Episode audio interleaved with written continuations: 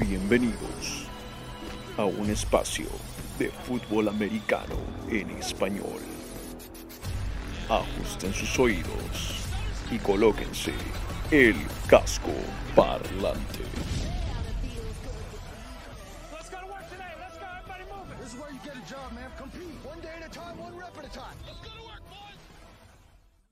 Hola, hola, hola, hola, ¿cómo están todos? Y tengan muy, pero muy buenas noches y bienvenidos a este casco parlante, su show live de la NFL. Después lo hacemos podcast, seguramente no lo escuchan, de la NFL, de la National Football League, del fútbol americano profesional de los Estados Unidos, enteramente en español, desde el Polo Norte al Polo Sur, a lo largo de eh, la Tierra. Me dijeron que está achatada, eh, como que los polos, y de ahí es ensanchada.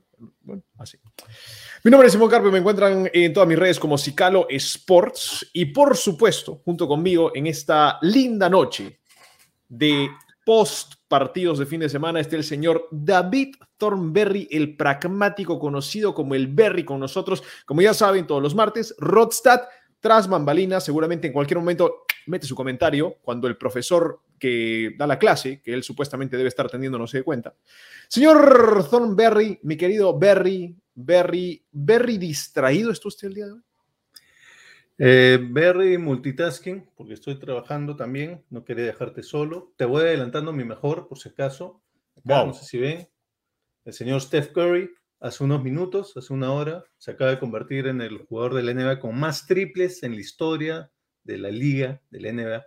Es mejor preferido. No, este es otro podcast, ¿no? Perdón, me equivoqué. No. Sigamos entonces, sigamos. El señor Thornberry no solamente está trabajando en este momento mientras habla con ustedes, sino que también está viendo la NBA. Eh, claramente no vio los partidos de fútbol americano el fin de semana. Eso se van a dar cuenta en unos minutos. Saludos a la gente que se empieza a unir con nosotros. Dice Azu Curry, Jean-Pierre Fernald, que también al parecer tiene algunas conexiones con la NBA. Pero ese no será el único mejor que tendremos esta semana, señores, porque pasó la semana 14 de la NFL. Tendremos mejores, peores, respetos y decepciones. Nos la ha mandado también Rodstad. Ojo, está acá también, Rodstad. Lo tengo siempre cerca de mi corazón. Diga el señor Berry que, por supuesto, eh, amenaza con irse en cualquier momento del programa. Rodstad no solo amenazó, se fue, pero, pero está por ahí. Está por ahí. Mi querido Thornberry, entonces vamos a empezar con lo que va a ser nuestro mejor de la semana, porque no estamos mostrando playoff picture el día de hoy. Me han dicho, eso es lo que me han dicho. Yo no sé, yo soy un simple servidor de la producción, hago caso a lo que me indican, digo, no sé. Creo que tenemos que definir bien qué días mostramos y qué días no mostramos. Cuando hace más sentido mostrar el playoff picture y cuando hace más sentido no mostrar el playoff picture. Muy bien. Yo les voy a mostrar algo entonces, que preparé porque me dijeron que hoy día hacía el programa solo. Así me dijeron. Son terribles, son terribles. Sea llorona. Les quería mostrar algo interesante que teníamos preparado para ustedes. Y yo lo prometí la semana pasada. A ver. A ver si lo puede por favor meter la producción. Ya esté en mi pantalla. Ahí está. Perfecto. Ahí lo tenemos. Es el Playoff Machine, muchachos. El Playoff Machine, que si ustedes desean pueden entrar a espn.com slash NFL slash playoffs slash machine. Y de esa manera pueden ustedes mismos jugar con lo que serán las últimas semanas de la temporada regular de la NFL, la semana 15, 16, 17 y 18. Y de acuerdo a los resultados que ustedes vayan poniendo, pueden llegar a ver quiénes irán a postemporada. Yo hago este juego particularmente todos los años. Thornberry también creo que ya lo vio, ya le gustó. A Rodstad también le agrada. Y eh, de esta manera están viendo quiénes de la AFC están en este momento yendo a playoffs de la NFC también y cómo están los standings de las cuatro divisiones de cada una de las conferencias. Así que esto es algo que eh, podríamos jugar con ustedes. Si les agrada, se los dejo ahí el link, está en la parte de arriba, lo pueden copiar y utilizarlo para poder ver quién va a playoffs o no. Estaremos hablando de eso más adelante eh, si les gusta. Bueno, Thornberry, ese era el compartido para la gente, para que lo tengan en cuenta. ¿Vas a jugar al Playoff Machine o vas a jugar al Playoff Machine? Ah, no escuché nada de lo que dijiste. No, magnífico, magnífico, perfecto. No, está él No, pensando pero es que en, en El otra cosa. playoff machine no se juega, es simplemente ves y mueves a qué crees Es que un podría juego de pasar. predicciones, como el juego de predicciones que tenemos con Casco Parlante, muchachos. No se olviden de que en un momento del programa, eh, más o menos ya saben cuándo, vamos a estar regalando nuestro gift card de 10 dólares a eh, quien esté dentro del programa, esté conectado con nosotros y haya acertado la mayor cantidad de predicciones de la semana 14. Hablemos con la gente de Thornberry. Está con nosotros Jean-Pierre Fernal. Dice: Yo veo por ESPN miércoles y viernes. Go Bulls. Ahí está. Para la gente del NBA. Qué raro. Si, si Jean-Pierre es de los 49ers, yo pensé que en el básquet se quedaría con el hinchaje de la Bahía y, sería fan de los eh, Warriors, pues, ¿no? Me parece que es más de épocas, ¿no? Si, si, le va a los Niners y a los Bulls, es un ochentero, noventero, ¿no? Más un noven, early 90s, ¿no? Un early 90s ah, del deporte cierto. americano. Muy cierto. Chris Mirabal que nos dice, saludos gente con 500 partidos menos, saludos desde el rico Rimac, el Rimac aquí en Lima, Perú. Chris, no... perdón. Chris, te acabo de mandar el APK de Dios mío, que, que, hizo Eri Frank. Creo que lo he hecho con Bolivia, pero no, me, no he podido fijarme bien. Puedes chequear y me cuentas. Ya, listo, sigamos. Eso es casco parlante. Ayudamos a que Thornberry pueda gestionar su trabajo. Luis Ángel Deza nos dice saludos a la gente casco parlante. Saludos para ti, Luis Ángel, y para todos los fanáticos de los Patriotas en el Perú. Excelente grupo. Eh, hacen un muy buen trabajo para elevar el patriotismo sobre los Patriots. Pats Bucks, dice Luis Ángel Deza. Una predicción Super de Bowl. Super Bowl. Ahí está. Me gusta. Jean-Pierre Fernal, ¿qué nos dice? Los Niners preferirían jugar con Cardinals porque Tom Brady es difícil con sus amigos. Es difícil con sus amigos, Tom Brady. ¿Cómo es difícil? Es, como... ¿Es difícil contigo, Tom Brady, Berry Berry? No ¿Tú que lo mío, conoces? como Bueno, tú has salido yo. con Giselle en el pasado, ¿no? ¿Qué? ¿Qué estás hablando? Ya me perdí, ya no sé qué estamos hablando. Sigamos. Bueno, Edgardo García nos dice, jóvenes, buenas noches, feliz de estar como cada martes con ustedes, listo para iniciar esta semana 14. Claro que sí, lo vamos a hacer, mi querido La Edgardo. gusto pregunta es, tenerte. ¿por qué como cada martes y no como cada martes y sábado? ¿Qué nos falta para terminar de fidelizarte, Edgardo? Un día más. Porque Edgardo le gusta analizar la semana, no le gusta la previa, no le gusta que tal vez le metemos ideas en la cabeza que él no quiere escuchar, ¿no? De repente no le gusta escuchar 80 mil razones, le gustaría más si fuese una razón. No, yo, yo, creo, que, yo creo que más es, es que mm, los Steelers, cuando ganan hay que verlo, ¿no? El programa, digo. no, una cosa así. Liliana nos no dice, ganaron tampoco. Fanática de los quesos, fanática de los Packers. Jean-Pierre nos dice exactamente mi estimado Simón, claro que sí. Buenas de José López. José solo viene a tratar de ganar 10 dólares. Hay que ser sinceros, ¿ah? Toda la semana José López viene a tratar de ganar 10 dólares. Nada más. No, no escucha el programa. Es como David Thornberry el día de hoy. Eh, no presta atención, pero escucha su nombre. Las cebras, dice Jean-Pierre Fernand. Ahí está. Ahí está. Un tema importante. Hubo, hubo un poquito ahí de. Un poquito de trampa Bake, me pareció que hubo. Mm, Me mm. pareció, un poquito. No sea. Bueno. Liliana nos dice Banén a José. Bueno, Ah, mira las confianzas. Bien, Otra que gusta, también me desea, desea entrar al, tú sabes, ¿no? Ah, A ganar el dinero, a ganar el dinero. Bueno, verán- veremos tengo- ese Pansberry. Hoy día tengo uno bonito. No es realmente un pan, pero le- creo que les va a gustar. O sea, no les va a gustar.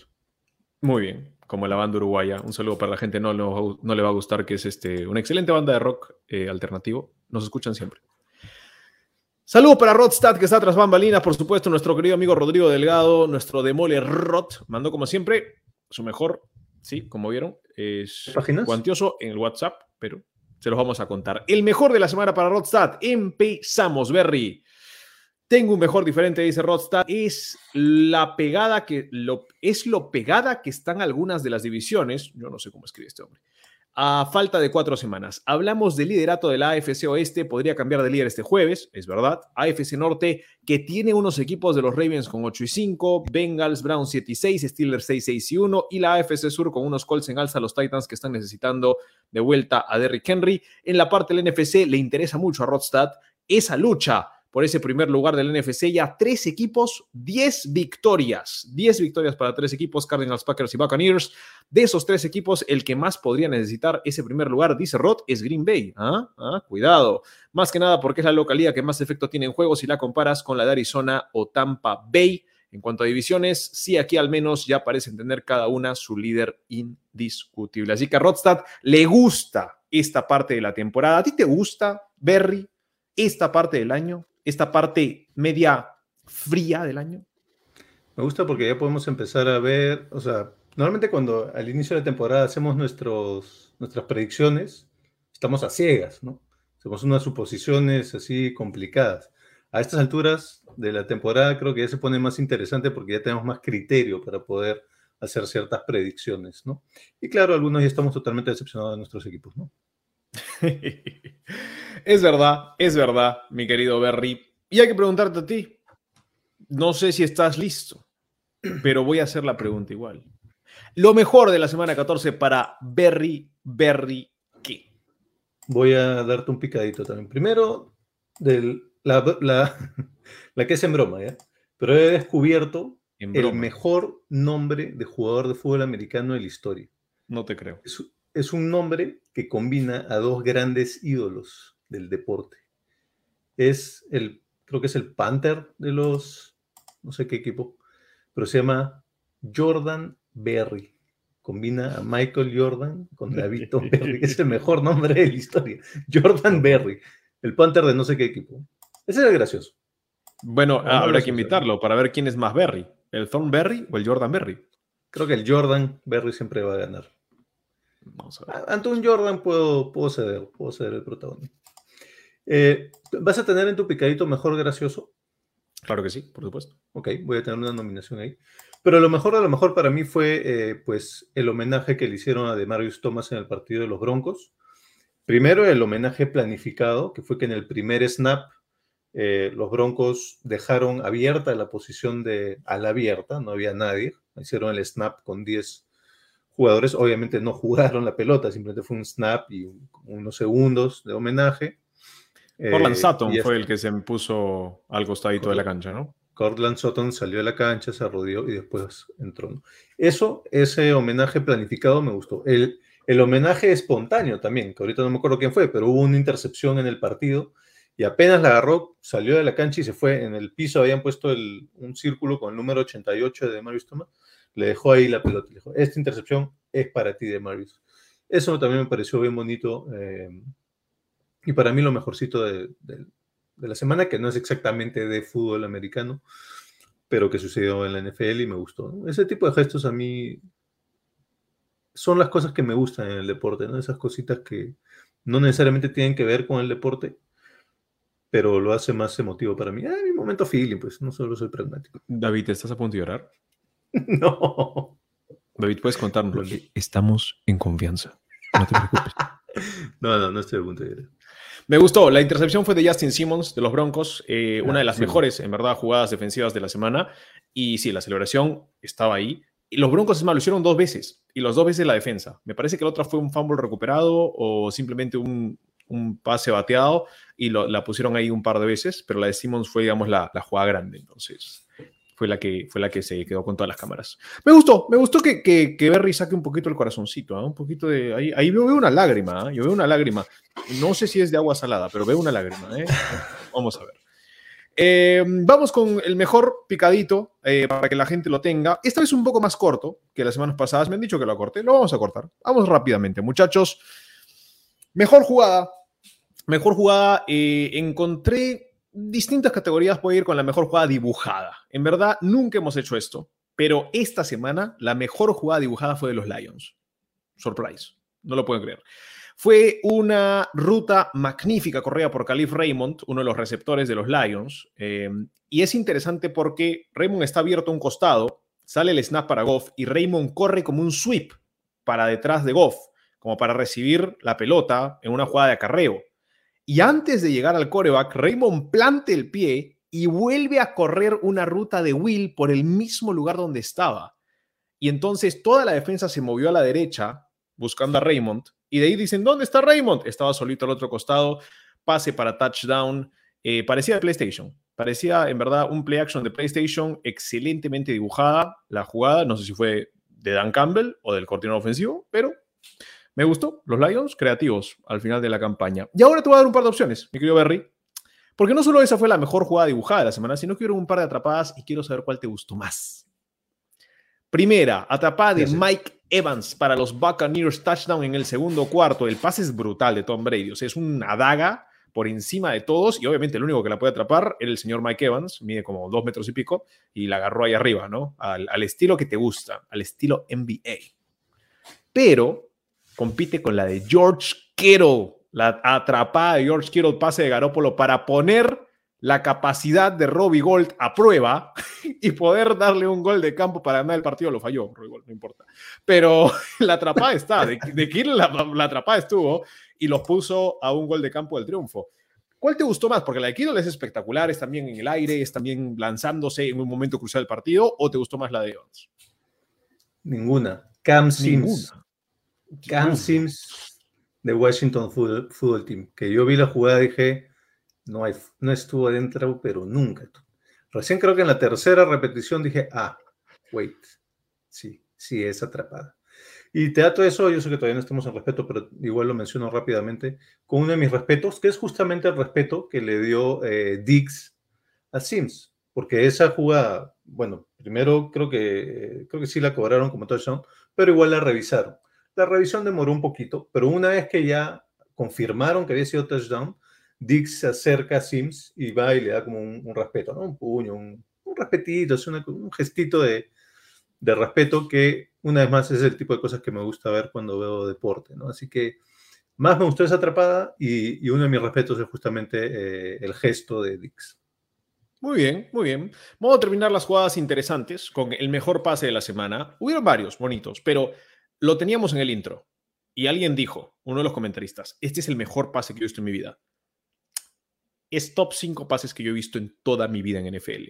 Y tampoco veo NFL muchísimo, de, iré 20 años viendo NFL. Eh, esto fue brutal. Lo de Justin Herbert fue una salvajada. Fue una, eh, como diría el comentarista de NFL Álvaro Martín, que ya no está en, en ESPN, me parece que está narrando a los Steelers o algún otro equipo, fue una soga mojada. O sea, fue literalmente una tremenda flecha directamente a las manos, creo que de Guyton, eh, para el touchdown de más de 50 yardas. No es que lanzó una parábola, Herbert lanzó un misil.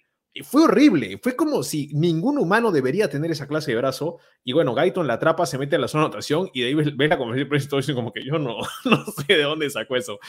¿Qué te pareció el pase de Herbert? Porque esta vez el mejor pase de todo el año. Sí, buenísimo. Ahora, igual eh, Stafford, ¿no? Stafford también tuvo un pase muy bueno ayer a, a Van Jefferson, ¿no? Tuvo un par, pero hubo uno en particular que creo que fue el de, el de touchdown, si mal no recuerdo. Que también, ¿no? Fue un pase larguísimo y muy bien puesto. Por ahí también uno ayer de Kyler Murray, en donde se empieza a escapar y ya cuando está a punto de salirse de la cancha con el impulso, además de ahí estar saliéndose, igual lanza un pase perfecto en, una tercera oportunidad, creo que era para intentar rescatar el partido todavía. Así que esas dos, que las tengo más frescas en la memoria, en la memoria vieja, porque pasaron ayer, también tal les agregaría a los nominados del mejor pase. Hubieron buenos pases, hubieron buenos pases esta semana. Vamos a ir leyendo a la gente para que no se aburran con nosotros, muchachos. Eh, lo mejor Kittle, dice Jean-Pierre Fernal. ¿Le gustó el partido George Kittle? Sí, se tragó, se tragó feo a la defensa de los, de los Bengals. Mira, yo pensé que el efecto de no tener linebackers para Cincinnati sería no poder defender el juego por tierra. Terminó siendo no poder defender a los, al ala cerrada, ¿no? No tienes linebacker, no defiendes a la cerrada. Y, y Kittle se los comió feo. ¿Qué dice Edgardo García Berry? Eh, dice que a veces no se hace presente los sábados porque tiene un salón de fiestas infantiles. Ah, mira, qué interesante. Mira tenemos. Trabaja hasta las 8 y no llega a tiempo al programa, pero los, nos escucha el domingo. Muy Muchas bien, gracias. Eduardo, muchas gracias. Aprendan, ¿ves? Para que los demás también nos escuchen, no todo tiene que Es ser el, es el side hustle, ¿no? Es el. Tiene una chambita, ¿no? En Perú le llamamos una chambita. Claro. Liliana nos dice, Eh. esta parte no me gusta, me encanta. Jaja, es la etapa donde cada partido cuenta. ¿Sí? Ah, Quedan solo que se cuatro refería- semanas. Pensé que se Ah. refería a esta etapa del programa en donde estamos dando lo mejor. Ok, gracias, Lili. No, ella, su parte favorita del programa son los premios, seguro. Sí. Y Edgardo, ¿qué nos dice ahí? Listísimo para recibir las burlas y críticas sobre los primeros dos cuartos del partido de sus Steelers contra los Vikings. No sé si burlas y críticas, pero yo los voy a tener un poquito más adelante, definitivamente. Yo te lo pongo así. Vi solamente la primera mitad de ese partido. De ahí tuve que salir de mi casa intempestivamente. Dije, bueno, ya lo ganaron los Vikings. Cuando regreso y veo el marcador y veo todo lo que pasó, digo, wow, lo que me perdí. Pero bueno, pero bueno. Vamos a ver, vamos a ver. Seguimos con lo mejor, señores, lo mejor de la semana. Y hay que entrar a un territorio que es el territorio favorito del señor David Thornberry. Mejor gracioso. Dijiste que tenías nominado Berry. Te voy a dejar darlo, pero primero te quiero sugerir uno. ¿Cómo es que Taysom Hill puede tener un fumble lanzando un pase que al final no lanzó sin que nadie lo toque? Pues sucedió, pues sucedió, mi querido Berry, porque en el primer cuarto del partido de los Saints, no solamente fue fumble del señor eh, Taysom Hill, que fue el coreback titular contra los Jets, sino que le vino así como que una, un aire de Sam Darnold, comenzó a ver fantasmas, se le fue la pelota, no la lanzó, se le fue para atrás, 11 yardas perdieron, fue increíble. Fue magnífico lo de Tyson Hill, en verdad. ¿eh? ¿Cuál te gustó a ti?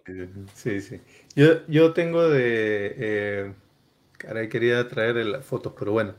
En la semana pasada, cuando al final del partido de los Bucaneros, estaban entrevistando a Leonard Fournette después del partido, y atrás de Leonard Fournette estaba Vita Bea, intentando sacarse las sombreras.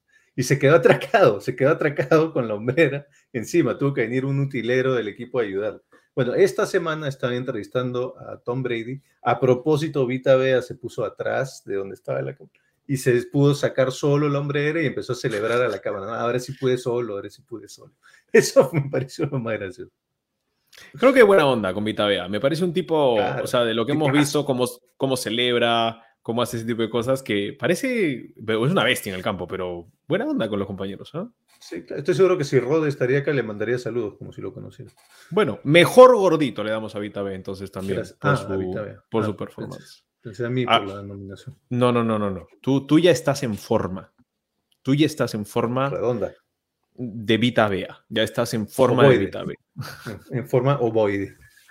Um, te voy a dar una que tuve que elegir la única que me pareció importante. Mejor patada. Kaimi Ferman pateó uno de 61 yardas, el tercero más largo del año. No se olviden que Tucker ya rompió el récord, tiene uno de 66 contra los Lions, uno de Prater de 63 en algún momento para los Cardinals. Y ahora los Texans, que no tienen nada que celebrar, pues tienen uno de 61 de Ferburn, que seguramente ganó un contrato con esto, porque no, no sé qué otra cosa puedes hacer como pateador, ¿no? Sí, no qué te para nada. Igual perdieron por 20 puntos. En ese momento todavía estaba reñido el partido, en realidad. Así que igual, yo lo tenía por ahí en mención honrosa de respeto, pero sí, Kaimi Fer- ah, y, y si vamos a meter pateadores, este, Prater con dos, dos goles, una vez más re- regresando a lo, a lo que tengo más fresco en la memoria, que es el partido ahí. Prater con dos goles de campo de más de 50 yardas para, para mantenernos ahí en la lucha, ¿no? Al final perdieron ya por, creo que Rod tiene el, el monólogo para explicar lo que pasó anoche, pero, pero los mantuvo más o menos cerca con esos dos goles de campo de más de 50 yardas. Muy bien, es verdad, es verdad, estamos de acuerdo. Vamos a hablar de mejor celebración. La de Justin Simmons creo que es tu favorita, por lejos, Sí. más allá de que ya le diste respeto y todo.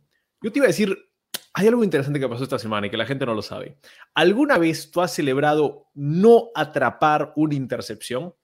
¿Alguna vez has celebrado de que lanzas, no puedes atrapar la intercepción y igual celebras? Mira, te voy a ser bien sincero. No, y te voy a decir por qué. Porque ¿Por nunca jugado fútbol americano, así que no sé cómo podría tener una intercepción. Bueno, te explico para que la gente lo sepa.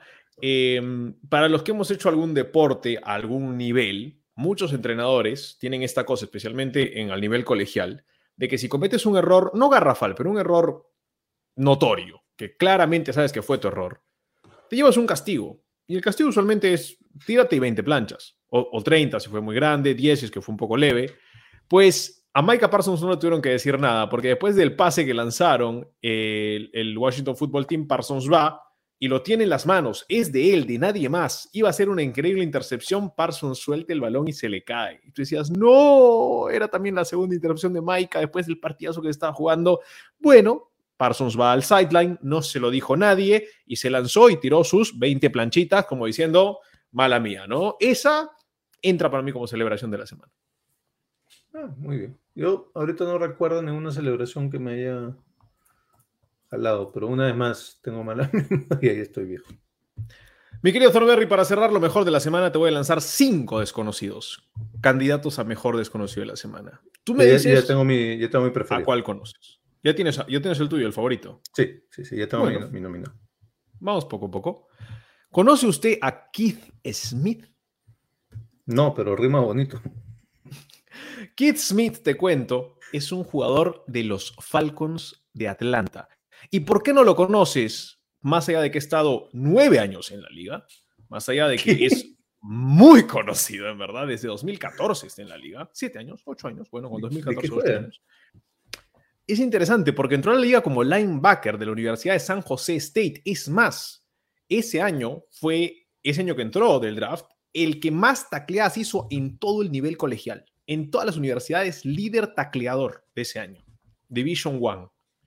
¿Y qué pasa con Keith Smith, que entra como linebacker y va a los Cowboys y no encuentra nada? Y un señor que hoy en día es el head coach de los Raiders, el señor Vizcacha, vamos a decirle, porque no tenemos. Vizcacha, ¿ya? el señor Vizcacha. Es el eh, entrenador de equipos especiales de los Cowboys. Y le dice: Mira, Keith, no te puedo mantener como linebacker. No estás dando la talla. Me gustas en equipos especiales, pero hay que convertirte. ¿Y a qué me va a convertir? A fullback, señor. Esa temporada en que Ezekiel Elliott rompe el récord de mayor cantidad de yardas de un Cowboy en, una temporada, que hacen un montón de cantidad de yardas, creo que hacen como 145 por partido. ¿Quién era el fullback? Kit Smith. Kit Smith de ahí se va a los Raiders con Vizcacha, porque Vizcacha se va como de equipos especiales y le dice, ven conmigo. Y Kit Smith va a jugar equipos especiales y pierde el trabajo por lesión. Y adivina quién se lo gana. Ale Kingold. El ahora fullback de los Raiders. Y Keith Smith termina yéndose a los Falcons. Hoy día puso un bloqueo, esta semana, perdón, hoy día, sucio. Un bloqueo, pero brutal para el, no sé si fue el único touchdown de los, de los Falcons que tuvieron un partido eh, de ida y vuelta, pero finalmente lo ganaron. Y creo que hay que mencionar esto. Cordar el Patterson le damos muchísimo crédito. Keith Smith es tal vez uno de los mejores fullbacks de la liga y es una de las grandes razones por las que Cordar el Patterson está teniendo la temporada que tiene. Eso para mí era el desconocido de la semana el señor Keith Smith, para que lo tengan en cuenta. Muy bien. Yo tenía a. Se me fue el nombre. Grant de los Bears. Claro que, sí. Tuvo, Jaquim. Jaquim, que tuvo el touchdown en, la escapada y luego.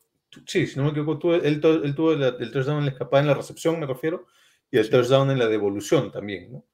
Este... Y en verdad todos pensaban que también era el del onside kick, pero no, ese fue Khalil Herbert, ¿no? Que, también tuvo los sueños. Te doy un par de nombres más a ver si los reconoces o si los reconoce tal vez Rodstad, que en estos momentos está en los comentarios. River K-Craft. River K-Craft es un jugador de equipos especiales de los Niners. Literalmente fue votado del equipo y recién activado tres días antes del partido. Él recupera la patada mafiada de Darius Phillips para los Bengals, una de las dos que, dejó caer.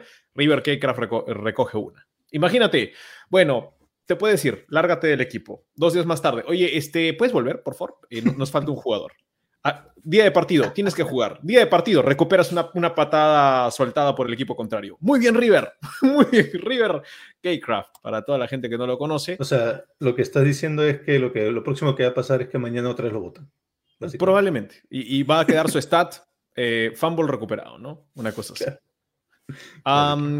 También, de acuerdo a eso, hay peor desconocido, pues el señor Darius Phillips, que, que, tuvo que ser el devolvedor de patadas de despeje de los Bengals, soltó dos.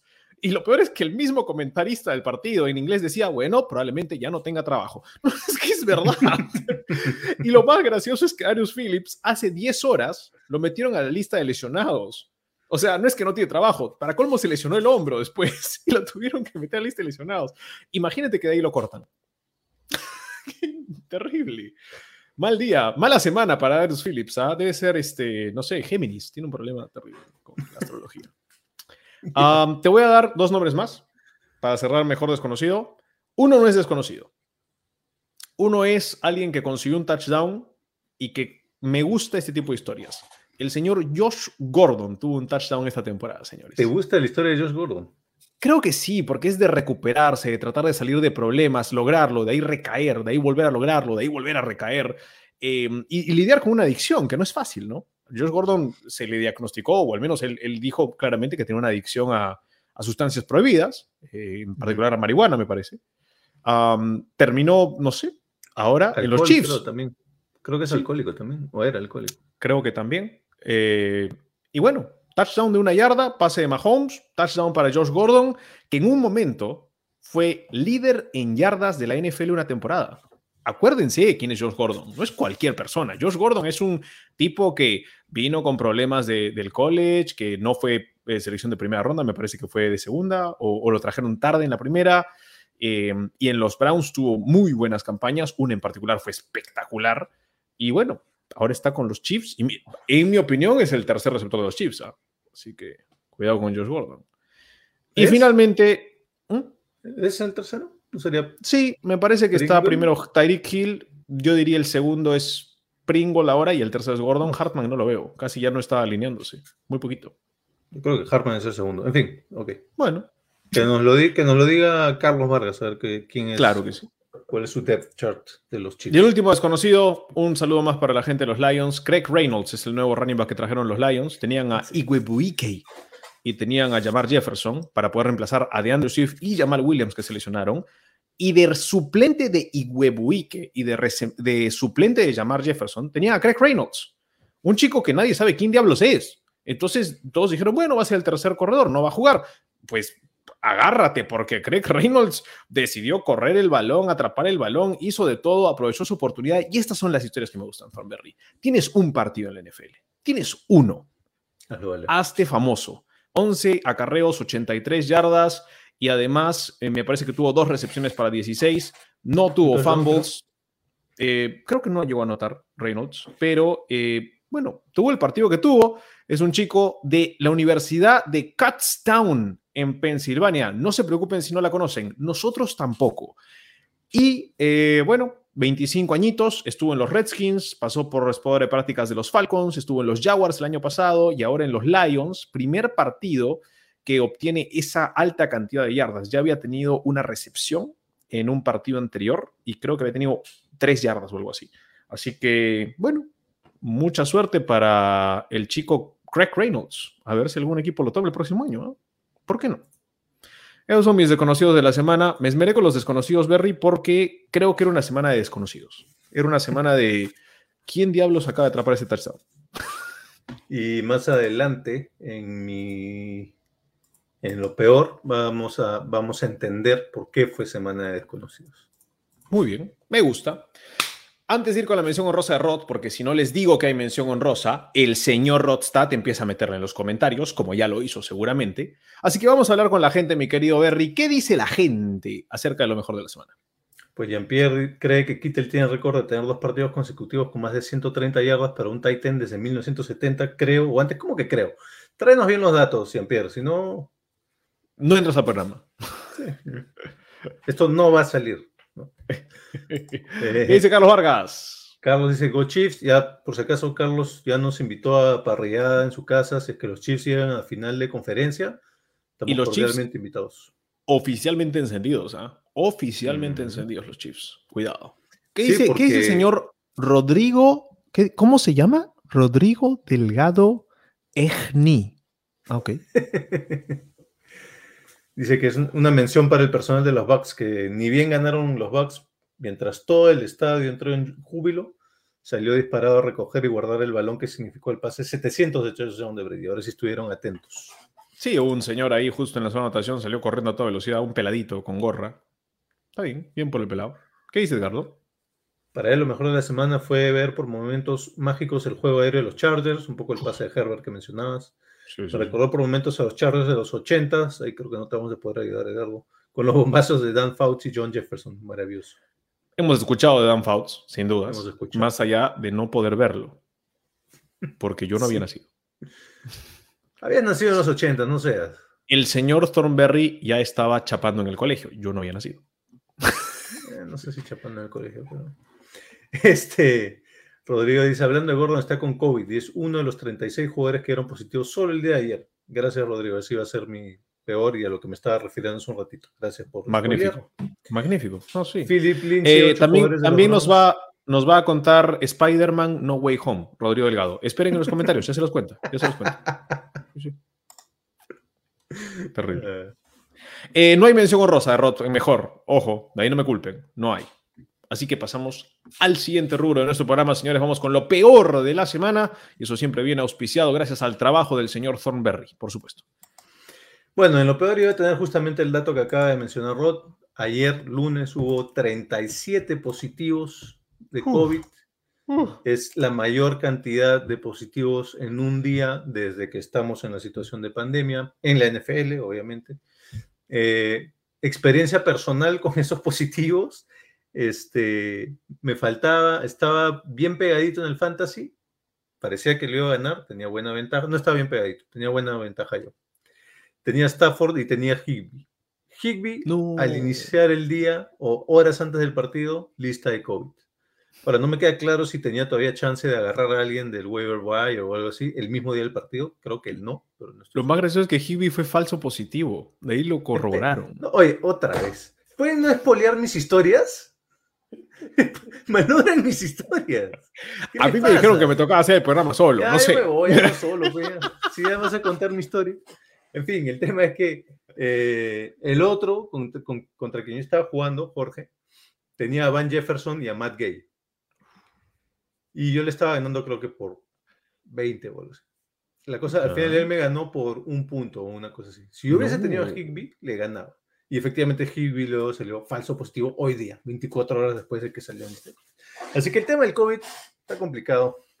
Y no, el tema de tu todo. mala suerte está peor todavía. no, o sea, pero es más piña que la casa de Bob Esponja. ¿Cómo, cómo es eso? Ese es Terrible. uno de mis nominados a peor y los otros los paso rápido. Eh, específicamente en primera mitad, yo diría casi todo el partido, las trincheras de los Steelers. Los Steelers son un equipo que tienen la tradición de ser un equipo golpeador, en donde sus líneas, tanto ofensiva como defensiva, son dominantes. Esa, es la identidad del equipo, de toda su historia. Y el jueves pasado se vieron totalmente dominados las dos líneas por ambos lados por los Vikings. Ahora, un poquito lo explicaba creo Rod en, el episodio del sábado, que era que habían tenido un partido brutal contra los Ravens en semana corta, entonces llegaron golpeados. Entonces, eso lo explica, pero igual se vio muy mal, ¿no? Y, pues este, dio pie a que los Vikings pudiesen ganar ese partido. Y lo otro, peor, la, primera mitad de los Raiders, que no hicieron, pero nada, creo que ni siquiera anotaron, regalaron el balón como se les dio la gana. Y los Chiefs, en el entretiempo, ya los comentaristas estaban diciendo, creo que ya podrían entrar los suplentes de los Chiefs para descansarlos. ¿no? Así que eso para mí lo peor de la semana.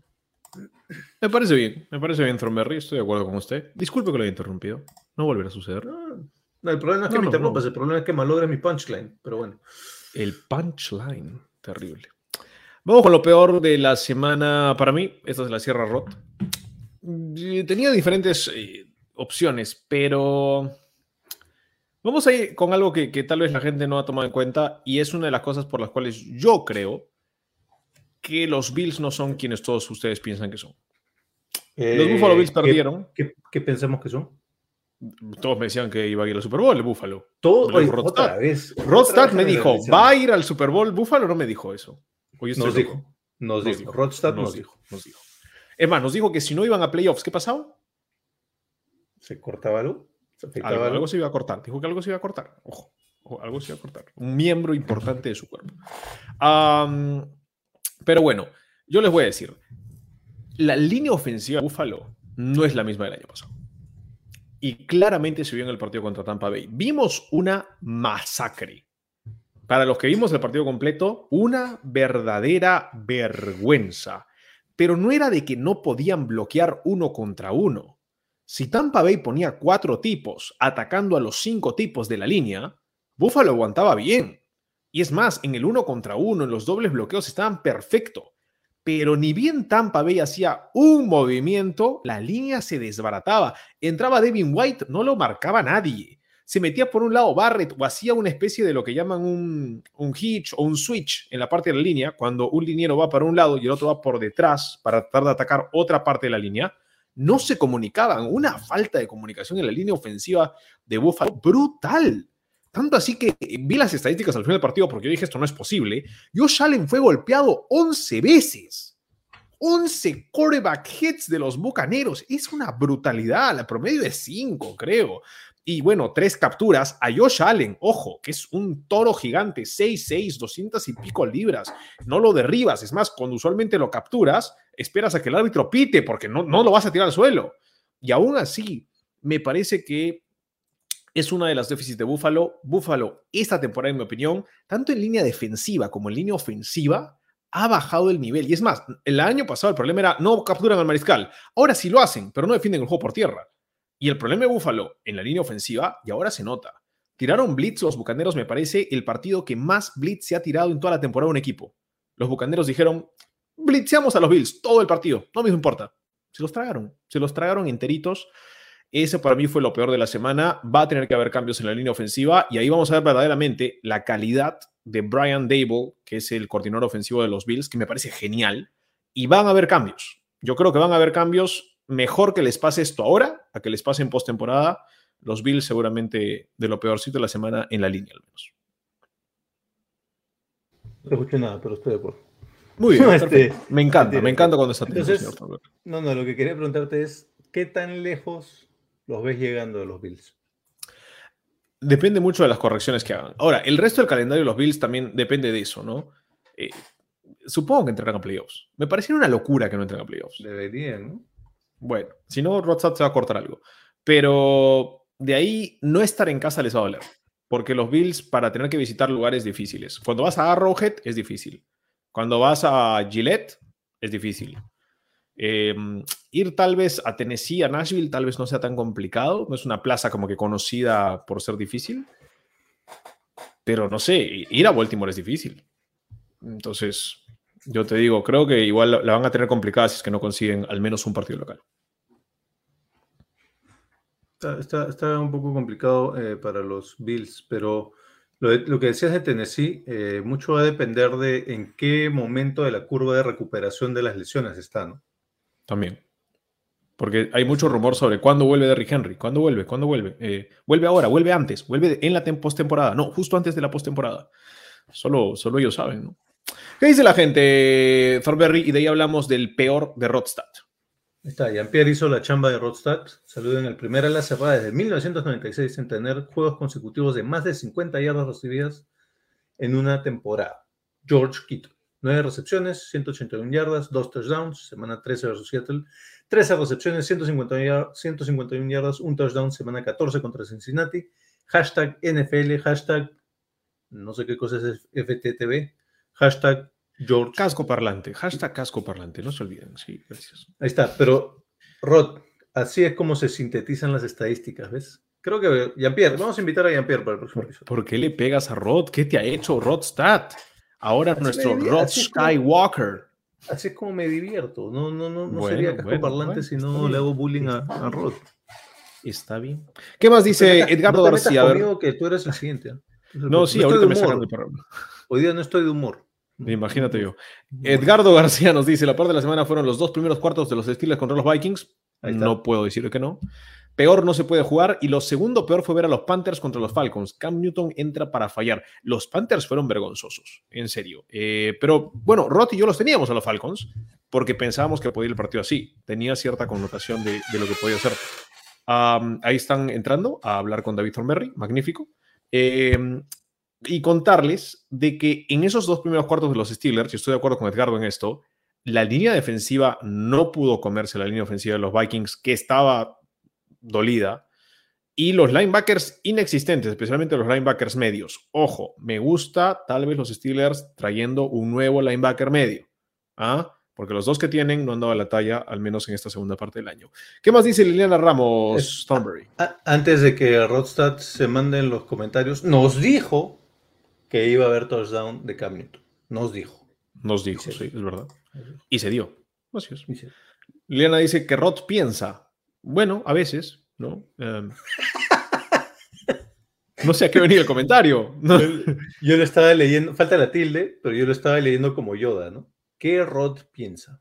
No sé qué es lo que piensa. Misa no sabe qué Rod piensa. Ok, es que Rodstad es como todo el mundo para Simón. No seas malo romántico. Los Bills estuvieron ahí de ganarlo. Yo no digo que los Bills sean terribles, ¿ok? Los Bills no son tan buenos como los vendieron a comienzo de año. Y uno de los problemas es la línea ofensiva. ¿Y cómo te das cuenta? Partido con los Patriots, la línea ofensiva inexistente. Partido con los Buccaneers, línea ofensiva inexistente. Y La para ser peor, más justo todavía con los. Bills, ¿cómo es, y no sé si Roth lo tendrás, pero ya pusiste el comentario, voy a tener que decirlo, ¿cómo es que no le das un solo balón a un acarreador de balón que no sea el coreback en toda la primera mitad? Esto no es el juego de lanza la pelota, esto es el juego de fútbol americano.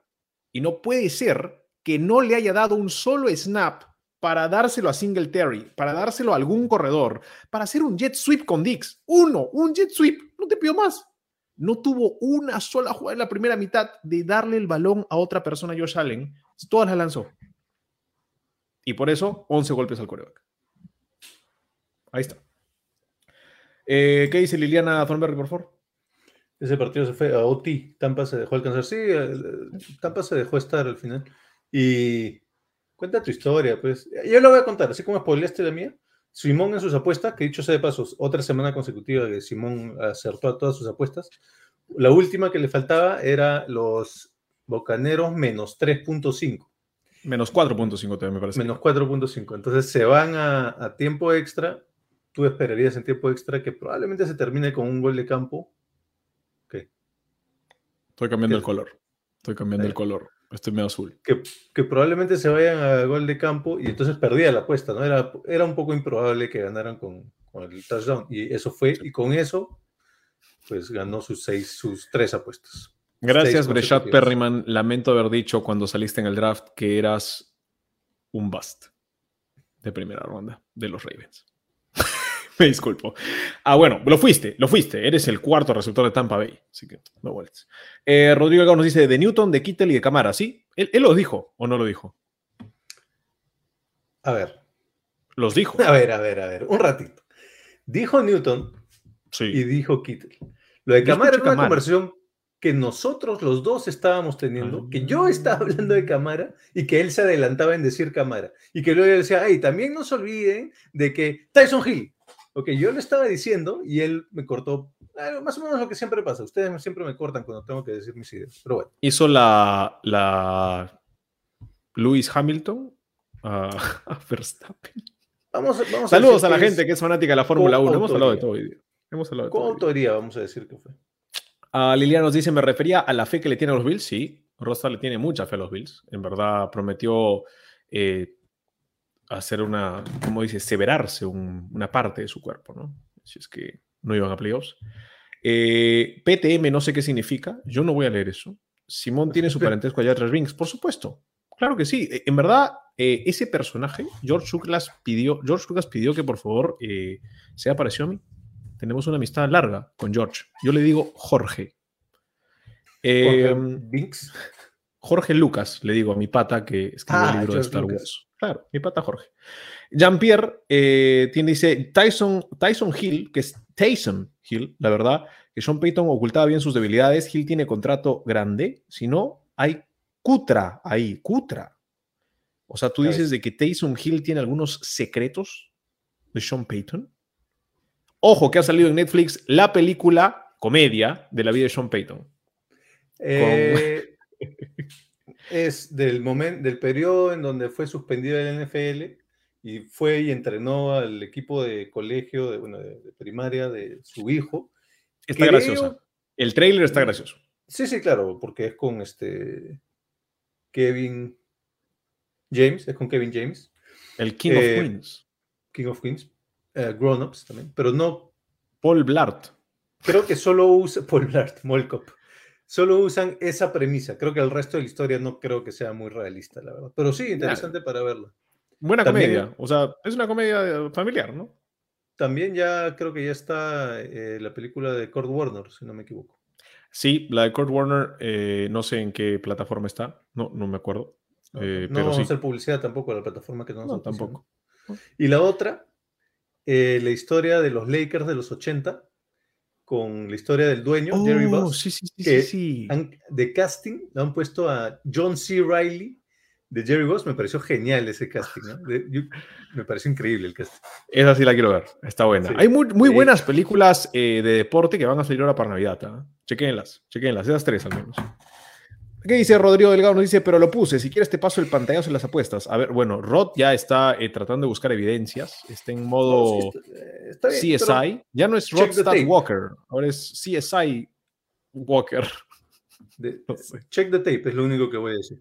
Bueno, vamos hablando de Rodstad. Mientras Liliana nos pregunta cómo se llama la película, si puedes buscar el nombre Thornberry para Liliana, sería buenísimo. Yo voy hablando del Uh. peor de Rodstad. ¿Cuál de las películas, perdón? La de Paul Blart, Sean Payton, creo que es la que le interesa. Peor de la semana para Rodstad. No hay nada peor en este deporte que tus esperanzas te las aplaste el rival y pierdas el partido. Hablo de los Bills y los Bengals. que cada uno en sus respectivos partidos parecía que venían de atrás y que podrían ganarlo, pero al final se quedaron afuera por muy poco. Tras un esfuerzo brutal por tratar de ganar el partido, se quedan con las manos vacías. Entretenidos ambos partidos, fueron los únicos que se fueron a tiempo extra, ciertamente interesantes. Los Bills en la primera mitad, Don Brady tuvo 17 yardas por tierra, un touchdown por tierra, y los Bills no lograron ni una sola yarda por tierra, ningún touchdown. Es más, no intentaron correr ni una vez en la primera mitad, primera vez desde 1991, lo que le contábamos. Están abusando y poniendo mucha responsabilidad sobre los hombros de Josh Allen. Es, lo que yo he dicho, yo no entiendo por qué se enoja Rodstad.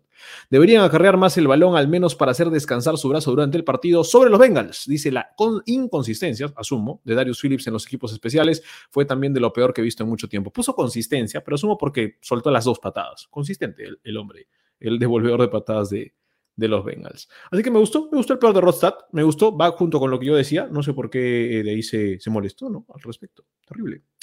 vamos a ir con la mención honrosa de peor de Rodstad también, dice lesión de Lamar Jackson, sí, Esperemos de que no sea de gravedad, de lo contrario podría perder sus opciones para postemporada. Increíble cantidad de lesiones este equipo ha tenido a lo largo de la pretemporada y temporada regular. Lesión de tobillo de Lamar Jackson. Se espera que pueda estar para el próximo partido, pero no se sabe todavía. O sea, podría perderse una semana.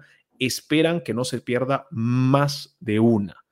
Y eso va a mi mención honrosa de lo peor. También tenía lesiones, no solo la de Lamar Jackson, también es lesión de tobillo para Austin Eckler del equipo de los Chargers. Lo más probable es que no llegue al partido de este jueves. Ojo, para todos los que lo tenían en fantasy. Eso son dos días. Lesión de McLaurin. Salió con protocolo de contusión, de concusión, con protocolo de conmoción cerebral, para ponerlo así. Em, el receptor del Washington Football Team, el mejor receptor que tiene Washington Football Team. Ah, cuidado, que podría perderse esta semana si es que no llega a pasar todos los protocolos. Quinnen Williams de los Jets salió un momento del partido y no volvió. El mejor jugador defensivo de los Jets, probablemente, tal vez el único. Bueno, Heineken también salió lesionado en un momento, tuvo que jugar Kyle Allen en un momento. Entonces decían, ¿quién es el otro Heineken? No es el otro Heineken, es, Kyle Allen, solo que son igualitos. Y, Ron Rivera parece que los formaba en, Carolina y decía, dame un blanco flaco que nadie se acuerde. Bueno, Heineken y Kyle Allen son, lo mismo. Y eh, bueno, esas son las lesiones más, más imponentes que tuvo la semana, que cada vez tiene menos lesiones, ¿no? Cada, cada vez, tal vez cinco lesiones por semana, ya no, al comienzo de la temporada, ¿te acuerdas, Thornberg? Eran 15 lesiones, 15 jugadores lesionados de repente. Eh, yo no sé, quizás que son menos notorias, pero yo creo que conforme, y me hace más sentido que conforme vaya avanzando la temporada y estén más eh, trajinados los jugadores, se empiecen a, Es que creo que ha habido tantos que ya se fueron a Injury Reserve, que ya los trajinados están ya en lista de lesionados. Habían tantos en COVID que había menos probabilidades de que muchos se lesionaran porque están en COVID. De hecho, me olvidé, me olvidé hacer ese punto que era lo que les decía al inicio. Por eso hubo chance de varios desconocidos esta semana, porque muchos jugadores están en lista de COVID, de jugadores conocidos, digamos. hablando de las películas, vamos con los comentarios de la gente. Primero nos decía Edgardo García, los equipos especiales de los Packers fallaron en casi todo. Los referir los salvaron porque fueron evidentes errores de concentración. Les devolvieron patadas de regreso, patada corta, balones sueltos. Sí, ¿no? O sea, mucho le dimos, creo, crédito a los Bears en equipos especiales, pero también hay que, hay que ver que el otro equipo no está haciendo su trabajo, ¿no? Me parece muy bien. Underdog se llama la de Warner, dice Ampier Fernal. ¿Qué nos dice Rodstadt?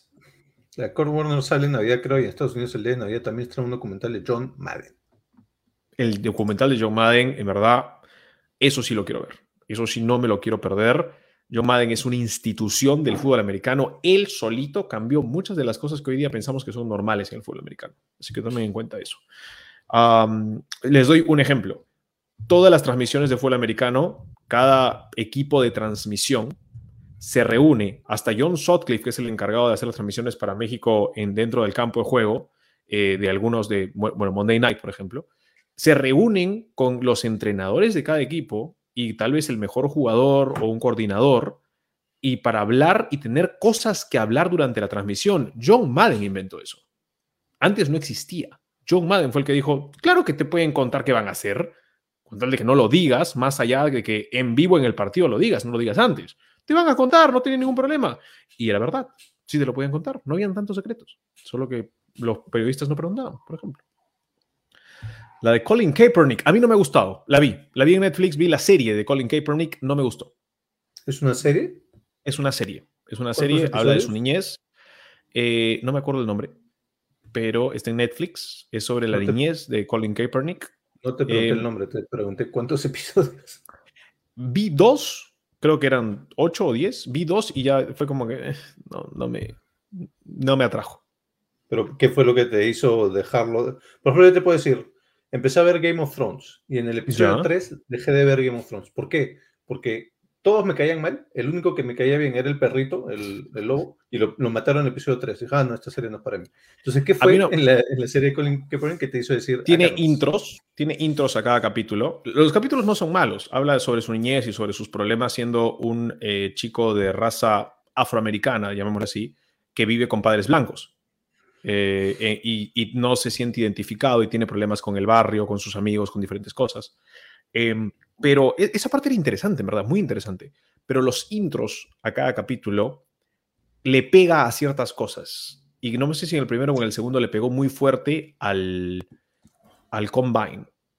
Y dijo, no, el Combine es como cuando traen a los esclavos de África a los Estados Unidos y los van midiendo y los van tasando para poder venderlos.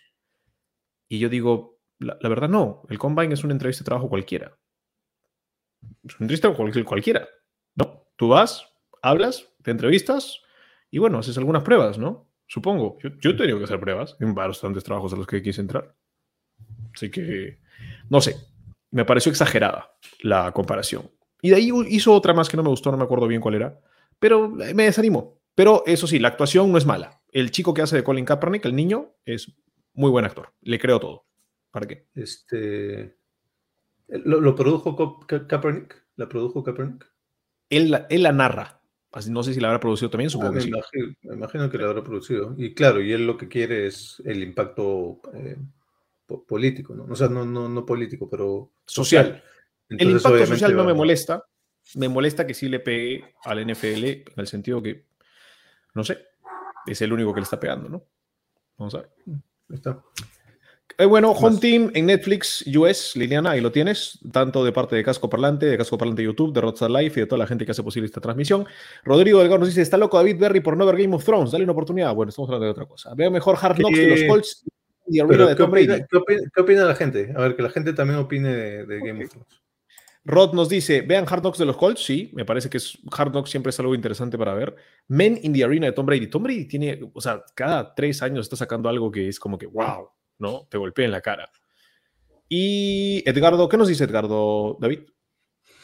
Una película, Edgardo, pero realmente esta, esta, no, esta no- sé si esta es la audiencia para esa, esa generación. Una película genial es Heaven Can Wait, de 1978 con Warren Beatty. Es una joya que debe estar en la biblioteca de todo gran aficionado.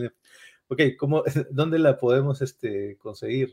A mí, a mí todas las películas de deportes, o bueno, casi todas, me gustan un montón. Lo voy a Este, buscar. Tiene que estar streameable en algún tipo de plataforma. 78, ¿has visto cosas del 78 streamables? Me gustan las antiguas, eh, no tan antiguas. Me gustan de los 80, desde el año 81. He visto algunas películas desde ese año, pero bueno. Vamos a ver. ¿Te acuerdas que el, en la primera temporada hicimos nuestro top 5 de películas de fútbol americano cada uno? Podríamos Sí. volver a, a revisar con las nuevas que han habido. aunque creo que no han Y con las pero- más antiguas que no llegamos a ver también. Y con lo que opina Rodstad, que no estaba en esa temporada aún. ¿no? Es verdad, él debe tener otra videoteca. Muy bien, eh, les voy a dar mi menciones honrosas rapidito, lo peor. Eh, yo sé que ya le pegamos suficiente a Jacksonville. Hay un nuevo nivel. Hay un nuevo nivel. Y ya no estoy hablando lo de Urban Meyer, que ya sabemos, los reportes y todo ese tema, o no, no sé si lo saben. Me parece que lo tocaron en el partido, en el, en el episodio del sábado, David. ¿Qué tema? El tema de Urban Meyer y los reportes de que había hablado muy mal a, su- a sus coordinadores. Les Eh. dije. Yo les dije. No, mentira. Este, lo mencionamos, sí, mencionamos los problemas, digamos, todo, el- todo lo que estaba eh, marinándose dentro de la institución. sí. Yo quiero decir algo más acerca de los Jaguars. Sí vi la primera parte del partido. Y vi porque eh, al fin y al cabo me interesaba saber si los Jaguars podían hacerle algo a los Titans o no. Porque ya le hicieron algo antes. Los Jets, por ejemplo. Entonces dije, bueno. em, hoy en día sí estoy preocupado por Trevor Lawrence. Oficialmente preocupado por Trevor Lawrence. Sí lo presionaron, sí lo golpearon muy fuerte los Titans. Especialmente en la primera mitad se tragaron a la línea ofensiva de Jacksonville. Pero la segunda mitad no. La segunda mitad le dieron tiempo, le dieron espacio y pudo lanzar. Y lanzó la pelota hacia los contrarios. Y yo no sé si es tanking, Yo no sé si es que no se entiende con sus receptores, que no son malos, pero tampoco son élite, pero son- hay equipos que tienen receptores peores. Creo que está empezando a tener el síndrome que a mí me daba miedo, el síndrome de David Carr. El síndrome de siento que no tengo protección, siento que no me conecto, que mi entrenador tiene problemas por todas partes, que la gerencia tiene problemas por todas partes, que este es el peor equipo en términos de creación de equipo. Y creo que tal vez, en mi opinión, el señor Urban Meyer ya no debería ser entrenador de los Jaguars. Esa es mi opinión.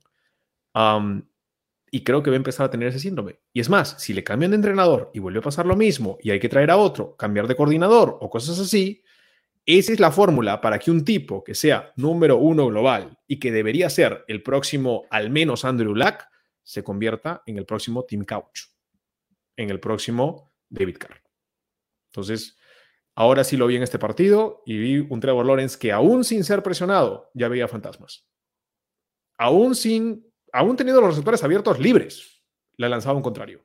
Y eso ya es preocupante. Yo no me esperaba un cero, definitivamente, ¿no? Lo que le llaman en Estados Unidos un egg, un huevito, cero. Eh, eso me, sí, me preocupó también, ¿no? Sobre todo contra los Titans, que ya sabemos que no es la increíble defensiva, que venía con muchas lesiones, aunque ya había regresado Julio Jones, pero igual con un montón de lesionados.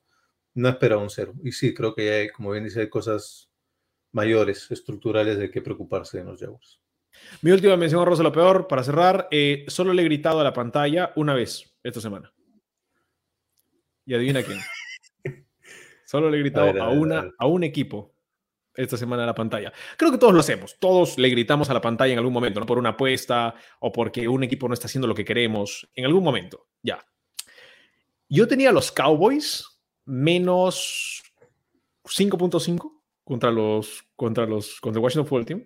Yo estaba tranquilo todo el partido. Mm, Todo el partido estaba tranquilo, tres- Thornberry. 3.5. Creo que tenías Estaba 3.5. todo el partido relajado. Yo decía, esto es un paseo. Qué sencillo que es ser eh, el que elija a los Cowboys con menos lo que sea. Y de 4.5. repente, y de repente, intercepción, pick six de vuelta para touchdown.